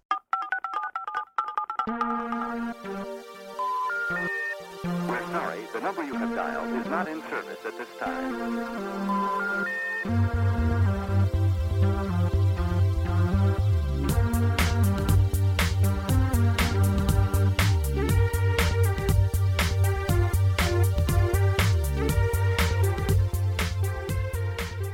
Ya estamos en la sobremesa, donde antes de contaros qué es lo que nos habéis dicho durante esta semana, vamos a hablar un poco de lo que hicimos en Madrid, aparte de comer Sí. y de ver Gravity. Y beber en un bar con nocturnidad y alevosía. Exactamente. Aparte de todo eso, ¿qué más hicimos? Bueno, pues estuvimos en el Festival de Series, el Festival de Series que es un evento que organiza Canal Plus y otros canales De eh, pago. de pago. Y básicamente lo dice todo el nombre. Intentan hacer eh, mesas redondas, poner capítulos de series nuevas, americanas, eh, series españolas, un poco intentar promocionar las nuevas cosas que van a poner y hacer diferentes eventos para toda la gente que va. Nosotros, como el viernes por la tarde llegamos y después nos fuimos instantáneamente a ir a ver Gravity. Solamente pudimos estar el sábado. El sábado por la mañana ya estuvimos haciendo otras cosas. Ya es que, como no vivimos allí, y ya que vamos, pues hacemos. Vamos a ver cosas. Ay, Vamos a ver tienda. Un snack. Y entonces que lo que hicimos fue ir por la tarde. Y estuvimos en dos cosas. Eh, estuvimos en el Rey de las Series al final. Eso es lo que vimos. Y después también estuvimos en otra cosa, que era la presentación de España en serie, una Serie documental, serie documental de Canal Plus. como América in Prime Time. ¿Cómo no? La versión de América en Prime Time que ha hecho Canal Plus. Pero en la presentación que había hicieron allí, en ningún momento lo mencionaron y me pareció ridículo porque la gente que sepa un poco sabe que es exactamente igual Sí. sobre lo que sobre series españolas. Y no pasa nada, porque es una de esas copias, no como Top Chef, No, que tiene el mismo nombre pero y no, no se parece, exactamente. pero esto no tiene el mismo nombre, está inspirado en, lo han copiado, es la historia de la televisión en España, con el mismo estilo de América in Prime Time, pero está bien hecho. Sí, exactamente. Y nos pusieron el segundo episodio. Concretamente. Bueno, vamos a empezar primero a hablar un poco de qué es lo que vimos en El Rey de las Series. Pues es un concurso eso que es curioso, es gracioso, aunque el primer corte es random, aunque saber cosas está bien, es de el que más se aproxime a una cifra y eso es muy complicado. Hay que ser muy, muy, muy loco para saber esas cosas de verdad. Cifras como cuántos Emmy, a cuántos Emmy estuvo nominado Senfield en toda su historia en la televisión. O cuántos invitados especiales ha tenido Los Simpson en su historia. Exactamente. Porque si me dices, otra vez preguntaron cuántas temporadas ha tenido Los Simpson, eso no es complicado. Pero, en fin. En cualquier caso, eh, las luego salía la gente que habían seleccionado y iban haciendo diferentes preguntas, unas más fáciles que otras. Sí, era suerte. Un poco sí. Y, y bueno, que al final ganó Nacho Toribio, que es Payman 815, Felicitaciones. que nos escuchas y que felicitaciones Central una vez más. Podcast y The Ranking Club. Ujú. ¿Qué es lo que suena? Hacen listas. Sí. Y nada, fue una cosa, pues eso, entretenida, quitando Sí, sí, mm, una parte en la que tenían que dibujar o hacer mímica y tal, que era muy confuso, pero no solamente para la gente que lo estaba viendo, que no se enteraba de qué estaba pasando, sino para los que estaban concursando y el presentador no, s- eh, no se enteraban mucho de qué es lo que había que hacer. Sudaba un montón. No estaban las normas, estaban claras una vez que sabías cuáles eran, pero no estaban bien pensadas. Hmm. No estaba muy... En fin. Pero para pasar el rato estuvo muy bien, porque entre verlos hacer un poco el tonto y tú también jugar Sí. fuera del juego, pues no está mal. Ahora que no me voy a meter con nadie, sobre todo teniendo en cuenta que, por ejemplo, tú no tienes ni idea ¿De qué? de las sintonías.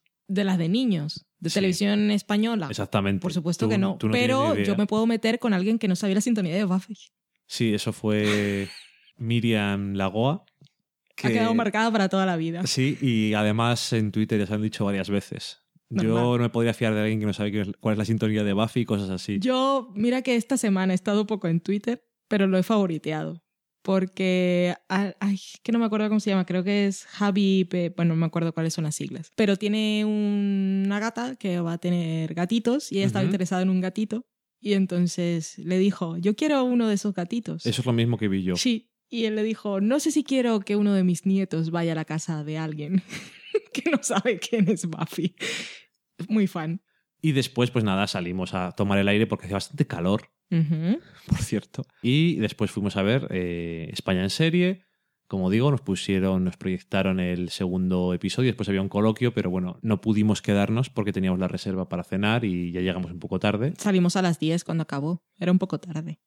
Y mm, eso, básicamente es igual que American Primetime, lo cual es un halago. Quiero decir, está muy bien hecho. El único problema que uno puede tener es que le interesen más o menos las series españolas. Pero a mí me Pero pareció muy así, interesante toda la gente que salía. Incluso si, si me encontrara Fortunata y Jacinta por la tele, vería algún episodio. Lo que quiero decir es que está muy bien hecho porque incluso cosas que no te interesan, como por ejemplo, a mí Aida, Los anillos de oro. Aida no, a mí Anillos de Oro me parece un concepto muy interesante y no conocía esa serie. Sí, sí, sí, yo tampoco tenía ni idea. Es de los años cuando yo nací era pequeño y entonces no, no conocía. Pero por ejemplo, Aida a mí no me interesa para nada. Y sin embargo, Carmen Machi pues decía cosas interesantes. O yo sé que es farmacia de guardia, tú no lo sabes. Y a mí, que mi madre era farmacéutica, pues me hacía más gracia. Supongo. Pero aún así, Farmacia de guardia era muy cartón piedra. Sí, pero bueno, era la primera serie que hizo Antena 3, yo creo. Da igual, en cualquier caso, el tema importante es que la gente que salía decía cosas relevantes y yo creo que fueron a lo seguro con un episodio sobre mujeres porque se ve... Es muy fácil, entre comillas, ver la evolución del papel de la mujer en la sociedad y cómo se refleja en las series, dentro de la industria, en fin. Es más interesante el proceso. Y Siempre implica más cosas. eh, sí, De- hasta, bueno, desde el papel de la mujer en la ficción hasta la mujer que está detrás de las cámaras. Sí, sí, o sea, todo esto te lo pone en bandeja. A lo mejor si hubieran puesto otro episodio, por ejemplo, a ti te hubiera interesado menos, el siguiente es de cómicos y yo supongo que a ti te interesaría menos. Cero. En cualquier caso, está muy bien capturado el espíritu y la forma de y el formato de American in Prime Time. Y el estilo. Todo, el formato, el estilo, el espíritu, todo. Y eso es la idea. Es que no es malo copiar o inspirarse en ciertas cosas muy claramente. Y ya no voy a volver a Top Chef, pero es que Top Chef solamente se inspira en el nombre. Es que es- no vale para nada Fuera, hombre, fuera. como versión. Y esto es igual, pero eso es lo que yo estoy pidiendo. Cuando haces una versión de algo literal, pues hazla y no dura dos horas y media. Exacto. Se puede sentar y de hecho en ningún momento me, me aburrí, No, no, no. Eh, me pareció de lo más interesante, o sea, en fin, no sé, es que no puedo decir nada mejor. Me pareció que estaba súper bien, o sea que, oye, que ahí está. Una pena que Estados Unidos lo haga PBS, que es la cadena pública, y aquí lo tenga que hacer Canal Plus, Sí, eso sí. que es el canal premium de España. Que poco ha tenido que ver con toda la historia de la televisión. Nada. Exacto. De la televisión española y de las series españolas, nada. Que sí, que ha hecho una serie hace poco que todo el mundo dice, ay, pues es- está muy bien, no sé qué. Ya, pero la televisión española empezó Pero hace vamos a muchos hablar años. hace 40 años y es televisión española, sobre todo al principio, después Y- empiezan a entrar las demás. Lo que más me gustó es que la sensación que te queda es que antes se arriesgaban más y hacían cosas mucho más interesantes que ahora.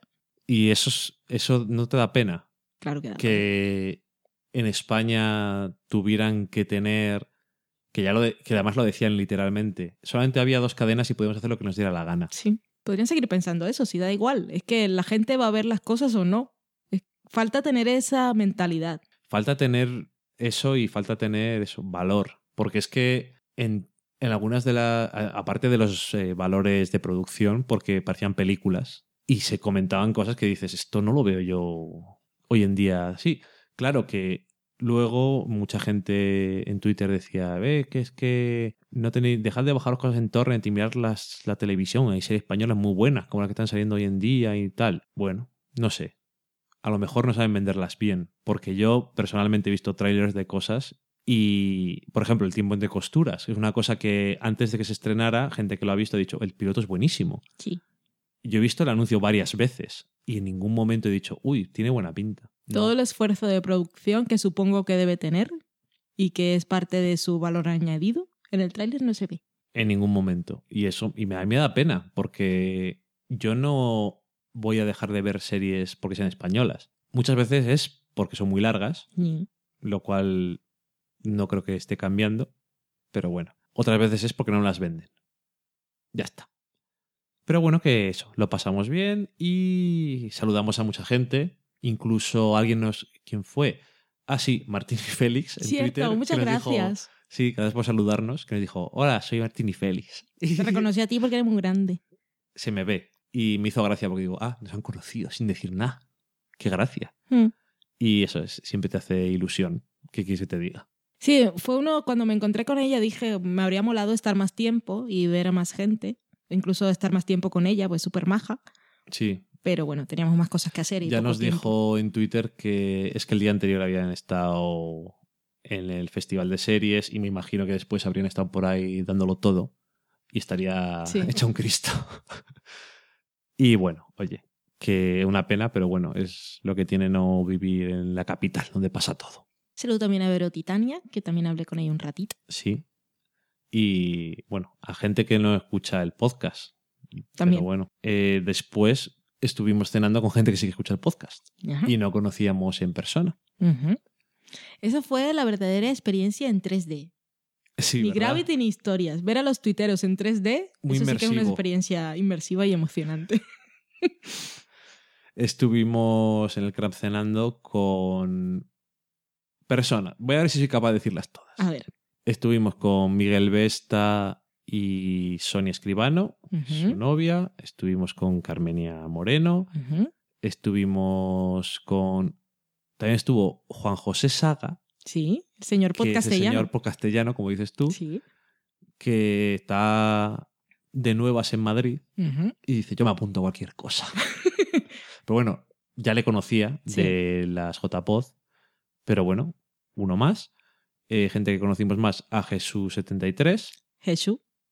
Jesús Herrera. También conocimos a Ronindo, que vino con su mujer y que tuvieron un- una mala noche porque justo antes de quedar con nosotros les habían roto la ventana del coche. Para robarles, no les robaron nada, pero les fastidiaron el fin de semana. Eso sí, fueron a la gatoteca Cierto. y vieron a gatitos. Y tienen gaticos. Sí. Que cuando llegaron a casa estaban enfadados porque no estaban. Es lo que suelen hacer los gatos. También estuvo Eva Frutos, ujú. Que es amiga de Miguel y, ¿Y Sonia? y tiene un gatico. Y dijo, vente con nosotros que aquí hay gaticos. Sí. En el aire. Le hace tatas a su, a su gato, que se llama Mico, Sí, que va al mismo cole de Nico. Exactamente. María, que estuvo con nosotros en los, festiva- en los festivales, en los programas de verano, que vino con su amiga Pilar. Y nadie más. Es- Bueno, solamente, comillas, éramos esos. De hecho, en el restaurante no, no cabía nadie más. Pero en cualquier caso, eso lo pasamos muy bien y, y siempre hace gracia conocer a la gente en persona. Está muy bien. sí. Porque a nosotros no nos conocen en persona, Pero nos escuchan. pero nos escuchan. Saben cosas de nosotros. Así como el subtexto en las series. Sí. Van pillando de qué pie cojeas, qué rollo hay. Pero nosotros no sabemos nada. Exactamente. Lo único a Carmen y a Miguel que les escuchamos cuando hicieron de corresponsales en las JPod. Por cierto, el señor Javier de Adictos al Espectáculo, que me llevó un kilo de gofio, que había preguntado yo en un programa anterior, había dicho una cosa de esas, como las Madeleine de Proust, yo recuerdo un aroma de mi infancia, ¿qué será, qué será? Y me trajo de Canarias gofio, que aún no lo he probado. Tengo miedo, tengo miedo de probarlo, es esas cosas que dices, como cuando tienes a alguien en un altar y prefieres no conocerlo por si se cae. Tengo miedo de prepararlo y que no huela lo que yo recuerdo.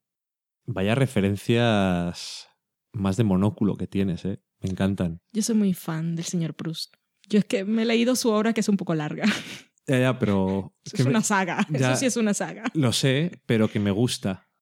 Que dicho eso, eh, lo pasamos muy bien y muchas gracias a todos por... Y Carmen que nos llevó chapas. Ah, del bueno, sí, por supuesto. No, nos llevó chapas, hizo unas chapas del podcast, porque nosotros íbamos a llevar unos imanes para la nevera, que es una cosa muy apropiada, pero al final no pudimos hacerlo. No tuvimos tiempo. Y nos llevó unas chapas así de motu propio.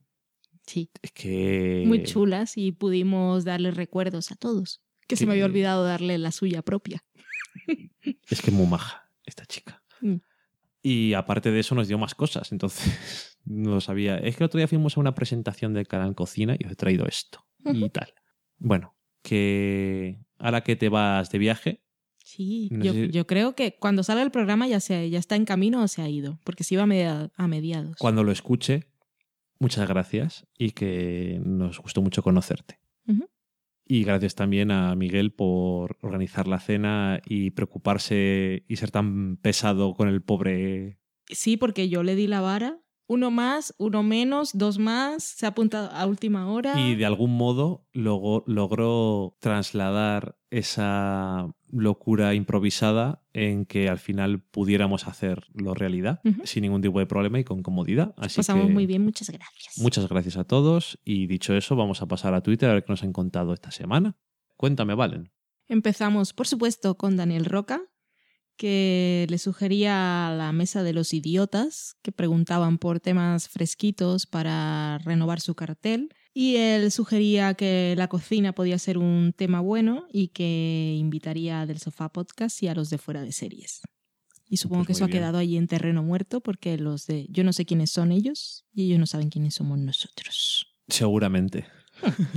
Tenemos a Shonshai con X, ambas, que es Raúl, que nos preguntaba dónde se podía ver la clasificación de los memes en el blog. La parcial, No, no. las apuestas iniciales.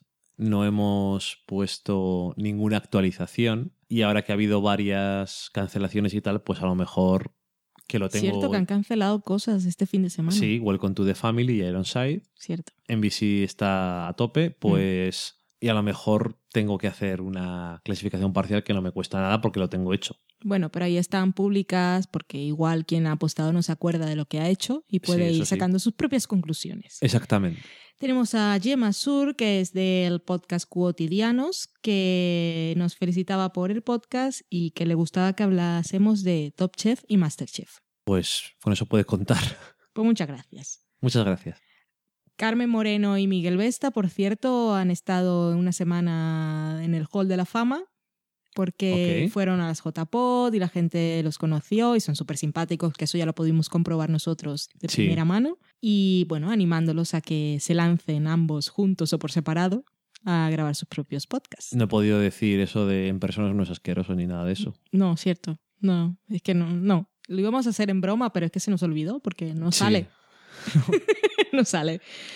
Yune Dendesilla nos dice que le da envidiaca lo de Netflix, pero que a ella lo de que no haya subtítulos en, espa- en español le frena un poquito. No siempre no hay subtítulos en español, que conste, pero la es que creo que veces solo tiene subtítulos en español las series que son originales de. las series nuevas que son de Netflix tienen subtítulos en español, incluso tienen audio en español, Cierto. Latino. pero hay varias cosas en español. Lo que le aconsejo es que busque en Instant, Instant Watcher, se puede ver la categoría de cosas, y creo que incluso en Netflix, que tienes que tendrá que entrar cambiando la IP, se puede buscar qué está subtitulado en español. Ok. Miguel Pastor, que es Miguel Vesta, el que nos hizo la reserva, que es muy buena persona o muy mala, como podremos ver ahora mismo, se preguntaba si cabía la posibilidad de que yo no hubiese visto algo y nos ponía el enlace, que era el vídeo del señor Nicolás Jaula. Yo no lo vi. ¿Cuál era? Sí, sí lo has visto porque me lo mandaste O sea, mí no, también. no vi lo que él mandó. Era eso que tú pensabas. Era Miley Cyrus con cara de Nicolas Cage. Ajá. Esa es la pesadilla del universo. Ajá. Después de la cabeza de caballo debajo de la sábana está esto, Sí, básicamente. está muy cerca. Pero bueno, ya vimos que es, es que es, es que muy mala persona, le gusta y le gusta hurgar. Parece buena persona, pero es retorcido en el fondo, todo falso. Daniel Roca nos preguntaba si considerábamos seguir Masters of Sets en el podcast. Yo sí. Y por cierto, vimos hoy el tercero, que vamos un poco atrasados. Me encantó, es buenísimo. Planta Sí. un montón de cosas. Soy muy fan. Yo, yo he sido muy fan de Virginia desde el principio, pero en este en el tercer episodio de la serie, que es de estreno esta temporada, han plantado muchas cositas muy interesantes. O sea que Solo es el pinta tercero, muy ¿eh? bien. Sí, sí. Aún nos queda el cuarto, que vamos un poco atrasados. Qué vergüenza, ¿no? Ir atrasados con las series, haciendo podcast y ya tal. te digo. Fatal. Que, me, que le decía yo, estábamos pensando igual no seguir Honda y seguir Masters of Sex y me decía él, hombre, son series distintas. No tiene nada que digo, ver, ¿no? Una cosa con la otra. Pero también tenemos que elegir a veces. Sí, porque se nos va. Pero yo lo tengo ahí pendiente porque me apetece. A lo mejor hablar. hacemos un check-in de vez en cuando. Ujú. Maiteshu, que es Mari Margolis, le hizo ilusión que hablásemos de Drinking Buddies, que ella vio, pensábamos que la película había pasado desapercibida, pero se ve que en verano salió por ahí y la gente Ajá. empezó a verla. Y ella dice que le encantó y que es imposible verla sin levantarse a buscar una cerveza. Bueno, el señor Daniel Roca y nos dice que en el último episodio, que sería el pasado, se sintió con una cierta distancia emocional porque no seguía ni había visto ninguna de las series de las que hablábamos, ni pelis. Bueno, Y- lo de las películas está para que, si no las has visto, Las ver si te apetece o no. Y series, si hablamos sin spoilers, también es para que las descubráis o no, porque ya nos conocéis, ya sabéis mm, si lleváis varios programas, igual el que llegara de primeras no, pero si lleváis varios ya sabéis lo que nos gusta y lo que no. Igual yo digo que algo no me gusta, pero con que sabéis lo que no me gusta, igual a vosotros sí. Y Carmen Moreno, por cierto, decía que ella también, pero es porque ah, no le interesa Homeland y ya no sigue The Good Wife. Y además decía que habíamos soltado un spoiler, pero habíamos avisado del spoiler, y, pero ella lo se igual porque lió. no le gusta la serie. Se lió un poco. un poquito, nos quería criticar y ya está. Lo que sí que tenemos que decir es que se puso a hablar con Daniel Roca porque ella dice que no seguía de Woodwife, que la había dejado al principio de la segunda temporada. Y decía Daniel Roca, pues ponte. Igual debería darle una oportunidad, por supuesto. Si Sí. igual escucháis que me estoy quedando sin voz, me acaban las pilas. Espero llegar al final del programa y no. Espero llegar al final del programa. Raúl de la Puente, que es Doctor Genoma en Twitter, que por cierto es familiar, no diré exactamente en qué nivel de consanguinidad del señor Potazzi, decía, solo digo, eso, eso, escuchando el último programa, dadle caña a Potazzi. Y que le había gustado la recomendación de Drinking Buddies, que la había visto, que él la vio sin saber nada de lo que habíamos contado de cómo se había rodado, pero que después de escucharnos dijo, ah, ahora lo entiendo todo. Vale. El señor Potazzi, por cierto, cuando vio que estábamos hablando de él, dijo, no me entero de nada, y a día de hoy he de decir que no he escuchado el programa porque no ha dicho nada. Sí, es, todo eso es porque... No, Eh. no, no le des spoilers, pero igual se lo ha saltado. Vale, Dejémoslo así. de acuerdo.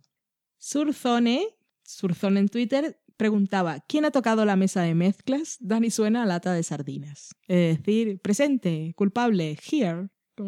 Yo, Valen. Sí, bueno, que tuvimos un desajuste en el compresor. Llegué con dolor de cabeza y dije, ¿qué puedo hacer? Voy a subir el compresor. ¿Por qué? Porque sí. Sí. Fue Bueno, básicamente lo que ocurrió. Sí, es probable, sí. Sí, nada más.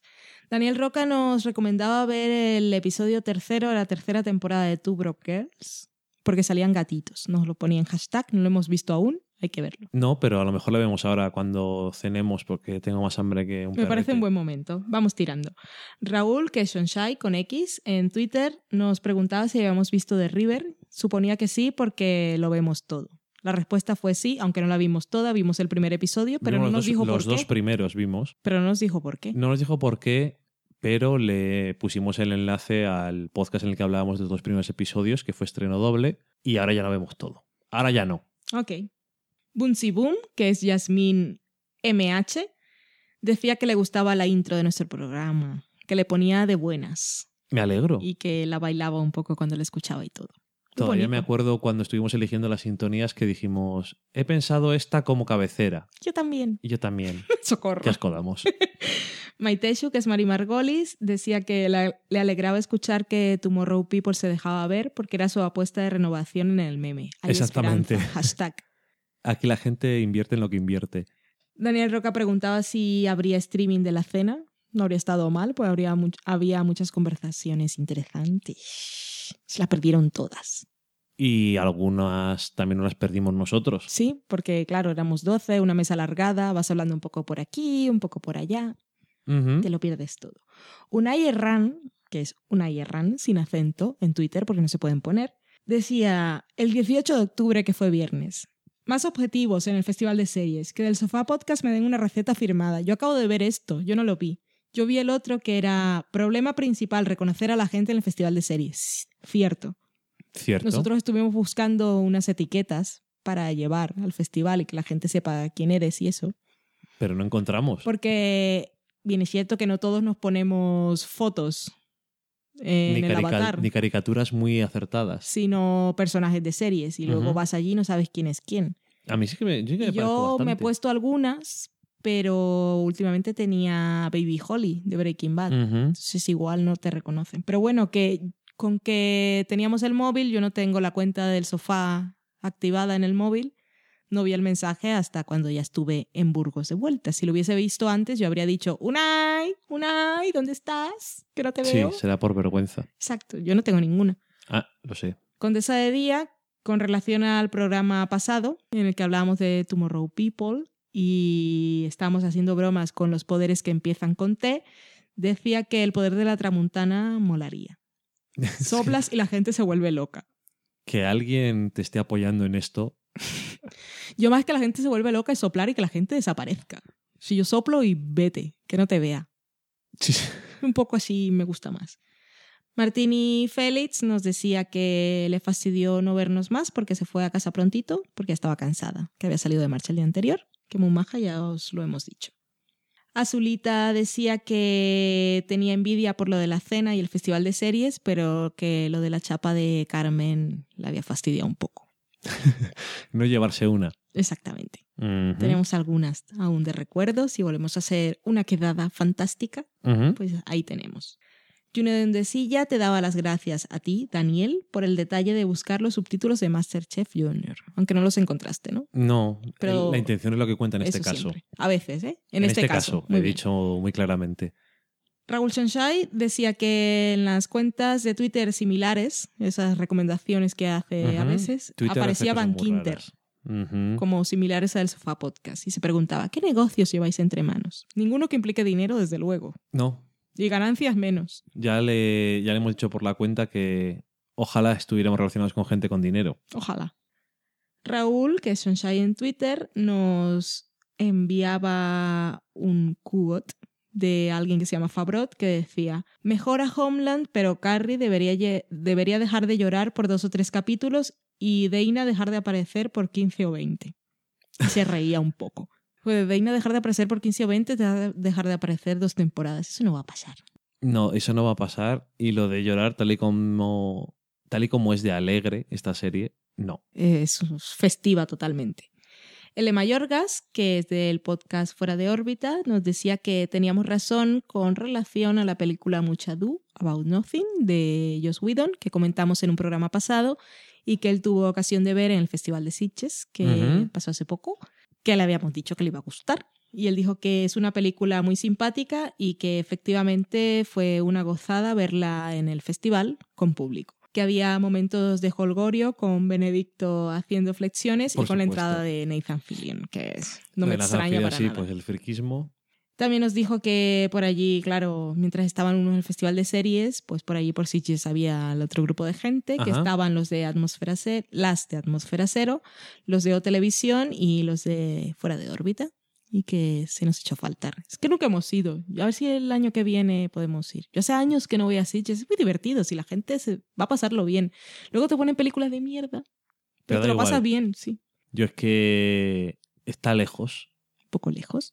Y estamos, Este año era imposible. estamos de rascar. Era totalmente imposible. Es cuestión de hacerse el planning. Pero con que tenemos planes futuros para dentro de dos años de ir a otro sitio, igual Más Sitges lejos. no. No. Ya os contaremos en algún momento. Cuando sea más posible. O más imposible. También, cuando sea imposible, os diremos: Pues mira, esto es lo que queríamos hacer, pero no lo hicimos. Exactamente. Y aparte de Twitter, creo que tenemos algún mensaje más en Evox.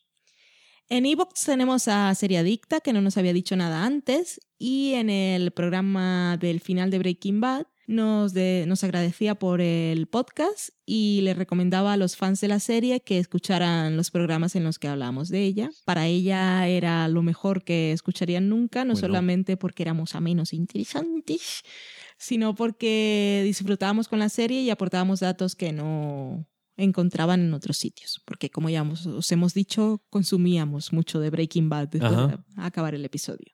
Y que se iba a poner con los de Mad Men. Ah, muy ya bien. nos dirá si le gustan o no. Ahí desvariamos mucho también. Tenemos también a César Ambrosio Cavazos López, que ya nos había comentado en programas anteriores, y en este último nos volvió a dar las gracias y decía que éramos algo especial y diferente. A otros en donde las malas palabras me encanta, porque este es de los míos, malas palabras, bad words, no tacos. Taco es una cosa que comes como burrito. Ok. Y que, bueno, nos envía saludos y que sigamos adelante. Go del Sofá Podcast. Juramento también Mm. mola. Y Tucson, que acababa de descubrir el programa y, y le había gustado. Pues esperamos que el próximo que escuche le siga pareciendo igual. Un Exactamente. saludo, besos a todos por dejarnos comentarios, que es lo que mola, que ya sa- sabemos que nos escucháis alguien, porque vemos las estadísticas y sabemos que hay gente, pero nos gusta poner por lo menos nombres, ya que no podemos poner caras porque el planeta es grande. Exactamente. Y además que a veces no te das cuenta de que después de más de 80 programas hay gente que llega a Por tu primera programa vez. por primera vez. En cualquier Y momento. aunque lleves 500 o 1000, también hay alguien que te descubre. Y siempre hace ilusión que, que guste a la gente. Sí, sobre todo de primera, que no sabe de dónde sale esta gente ni cuáles son sus bromas internas. Qué raro debes es- escuchar un programa aislado ahora de repente. En fin.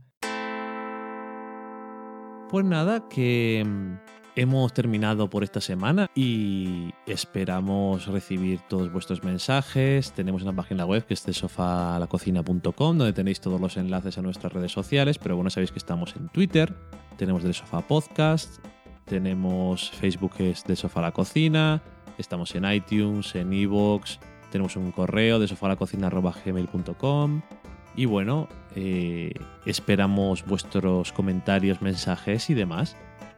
Y dicho eso, pues nada, nosotros nos vamos a ir a cenar. Tengo hambre. ¿Me vas a dar comida? Sí, te voy a dar comida, no te preocupes. Gracias.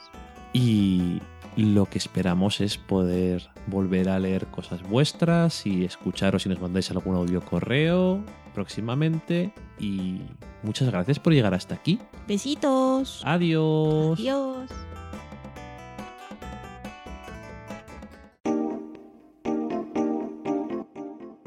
Acabáis de saborear un programa del podcast Del sofá a la cocina. Para prepararlo hemos usado los siguientes ingredientes. Un Dani, una Valen, un Nico y una licencia Creative Commons, reconocimiento no comercial compartir igual.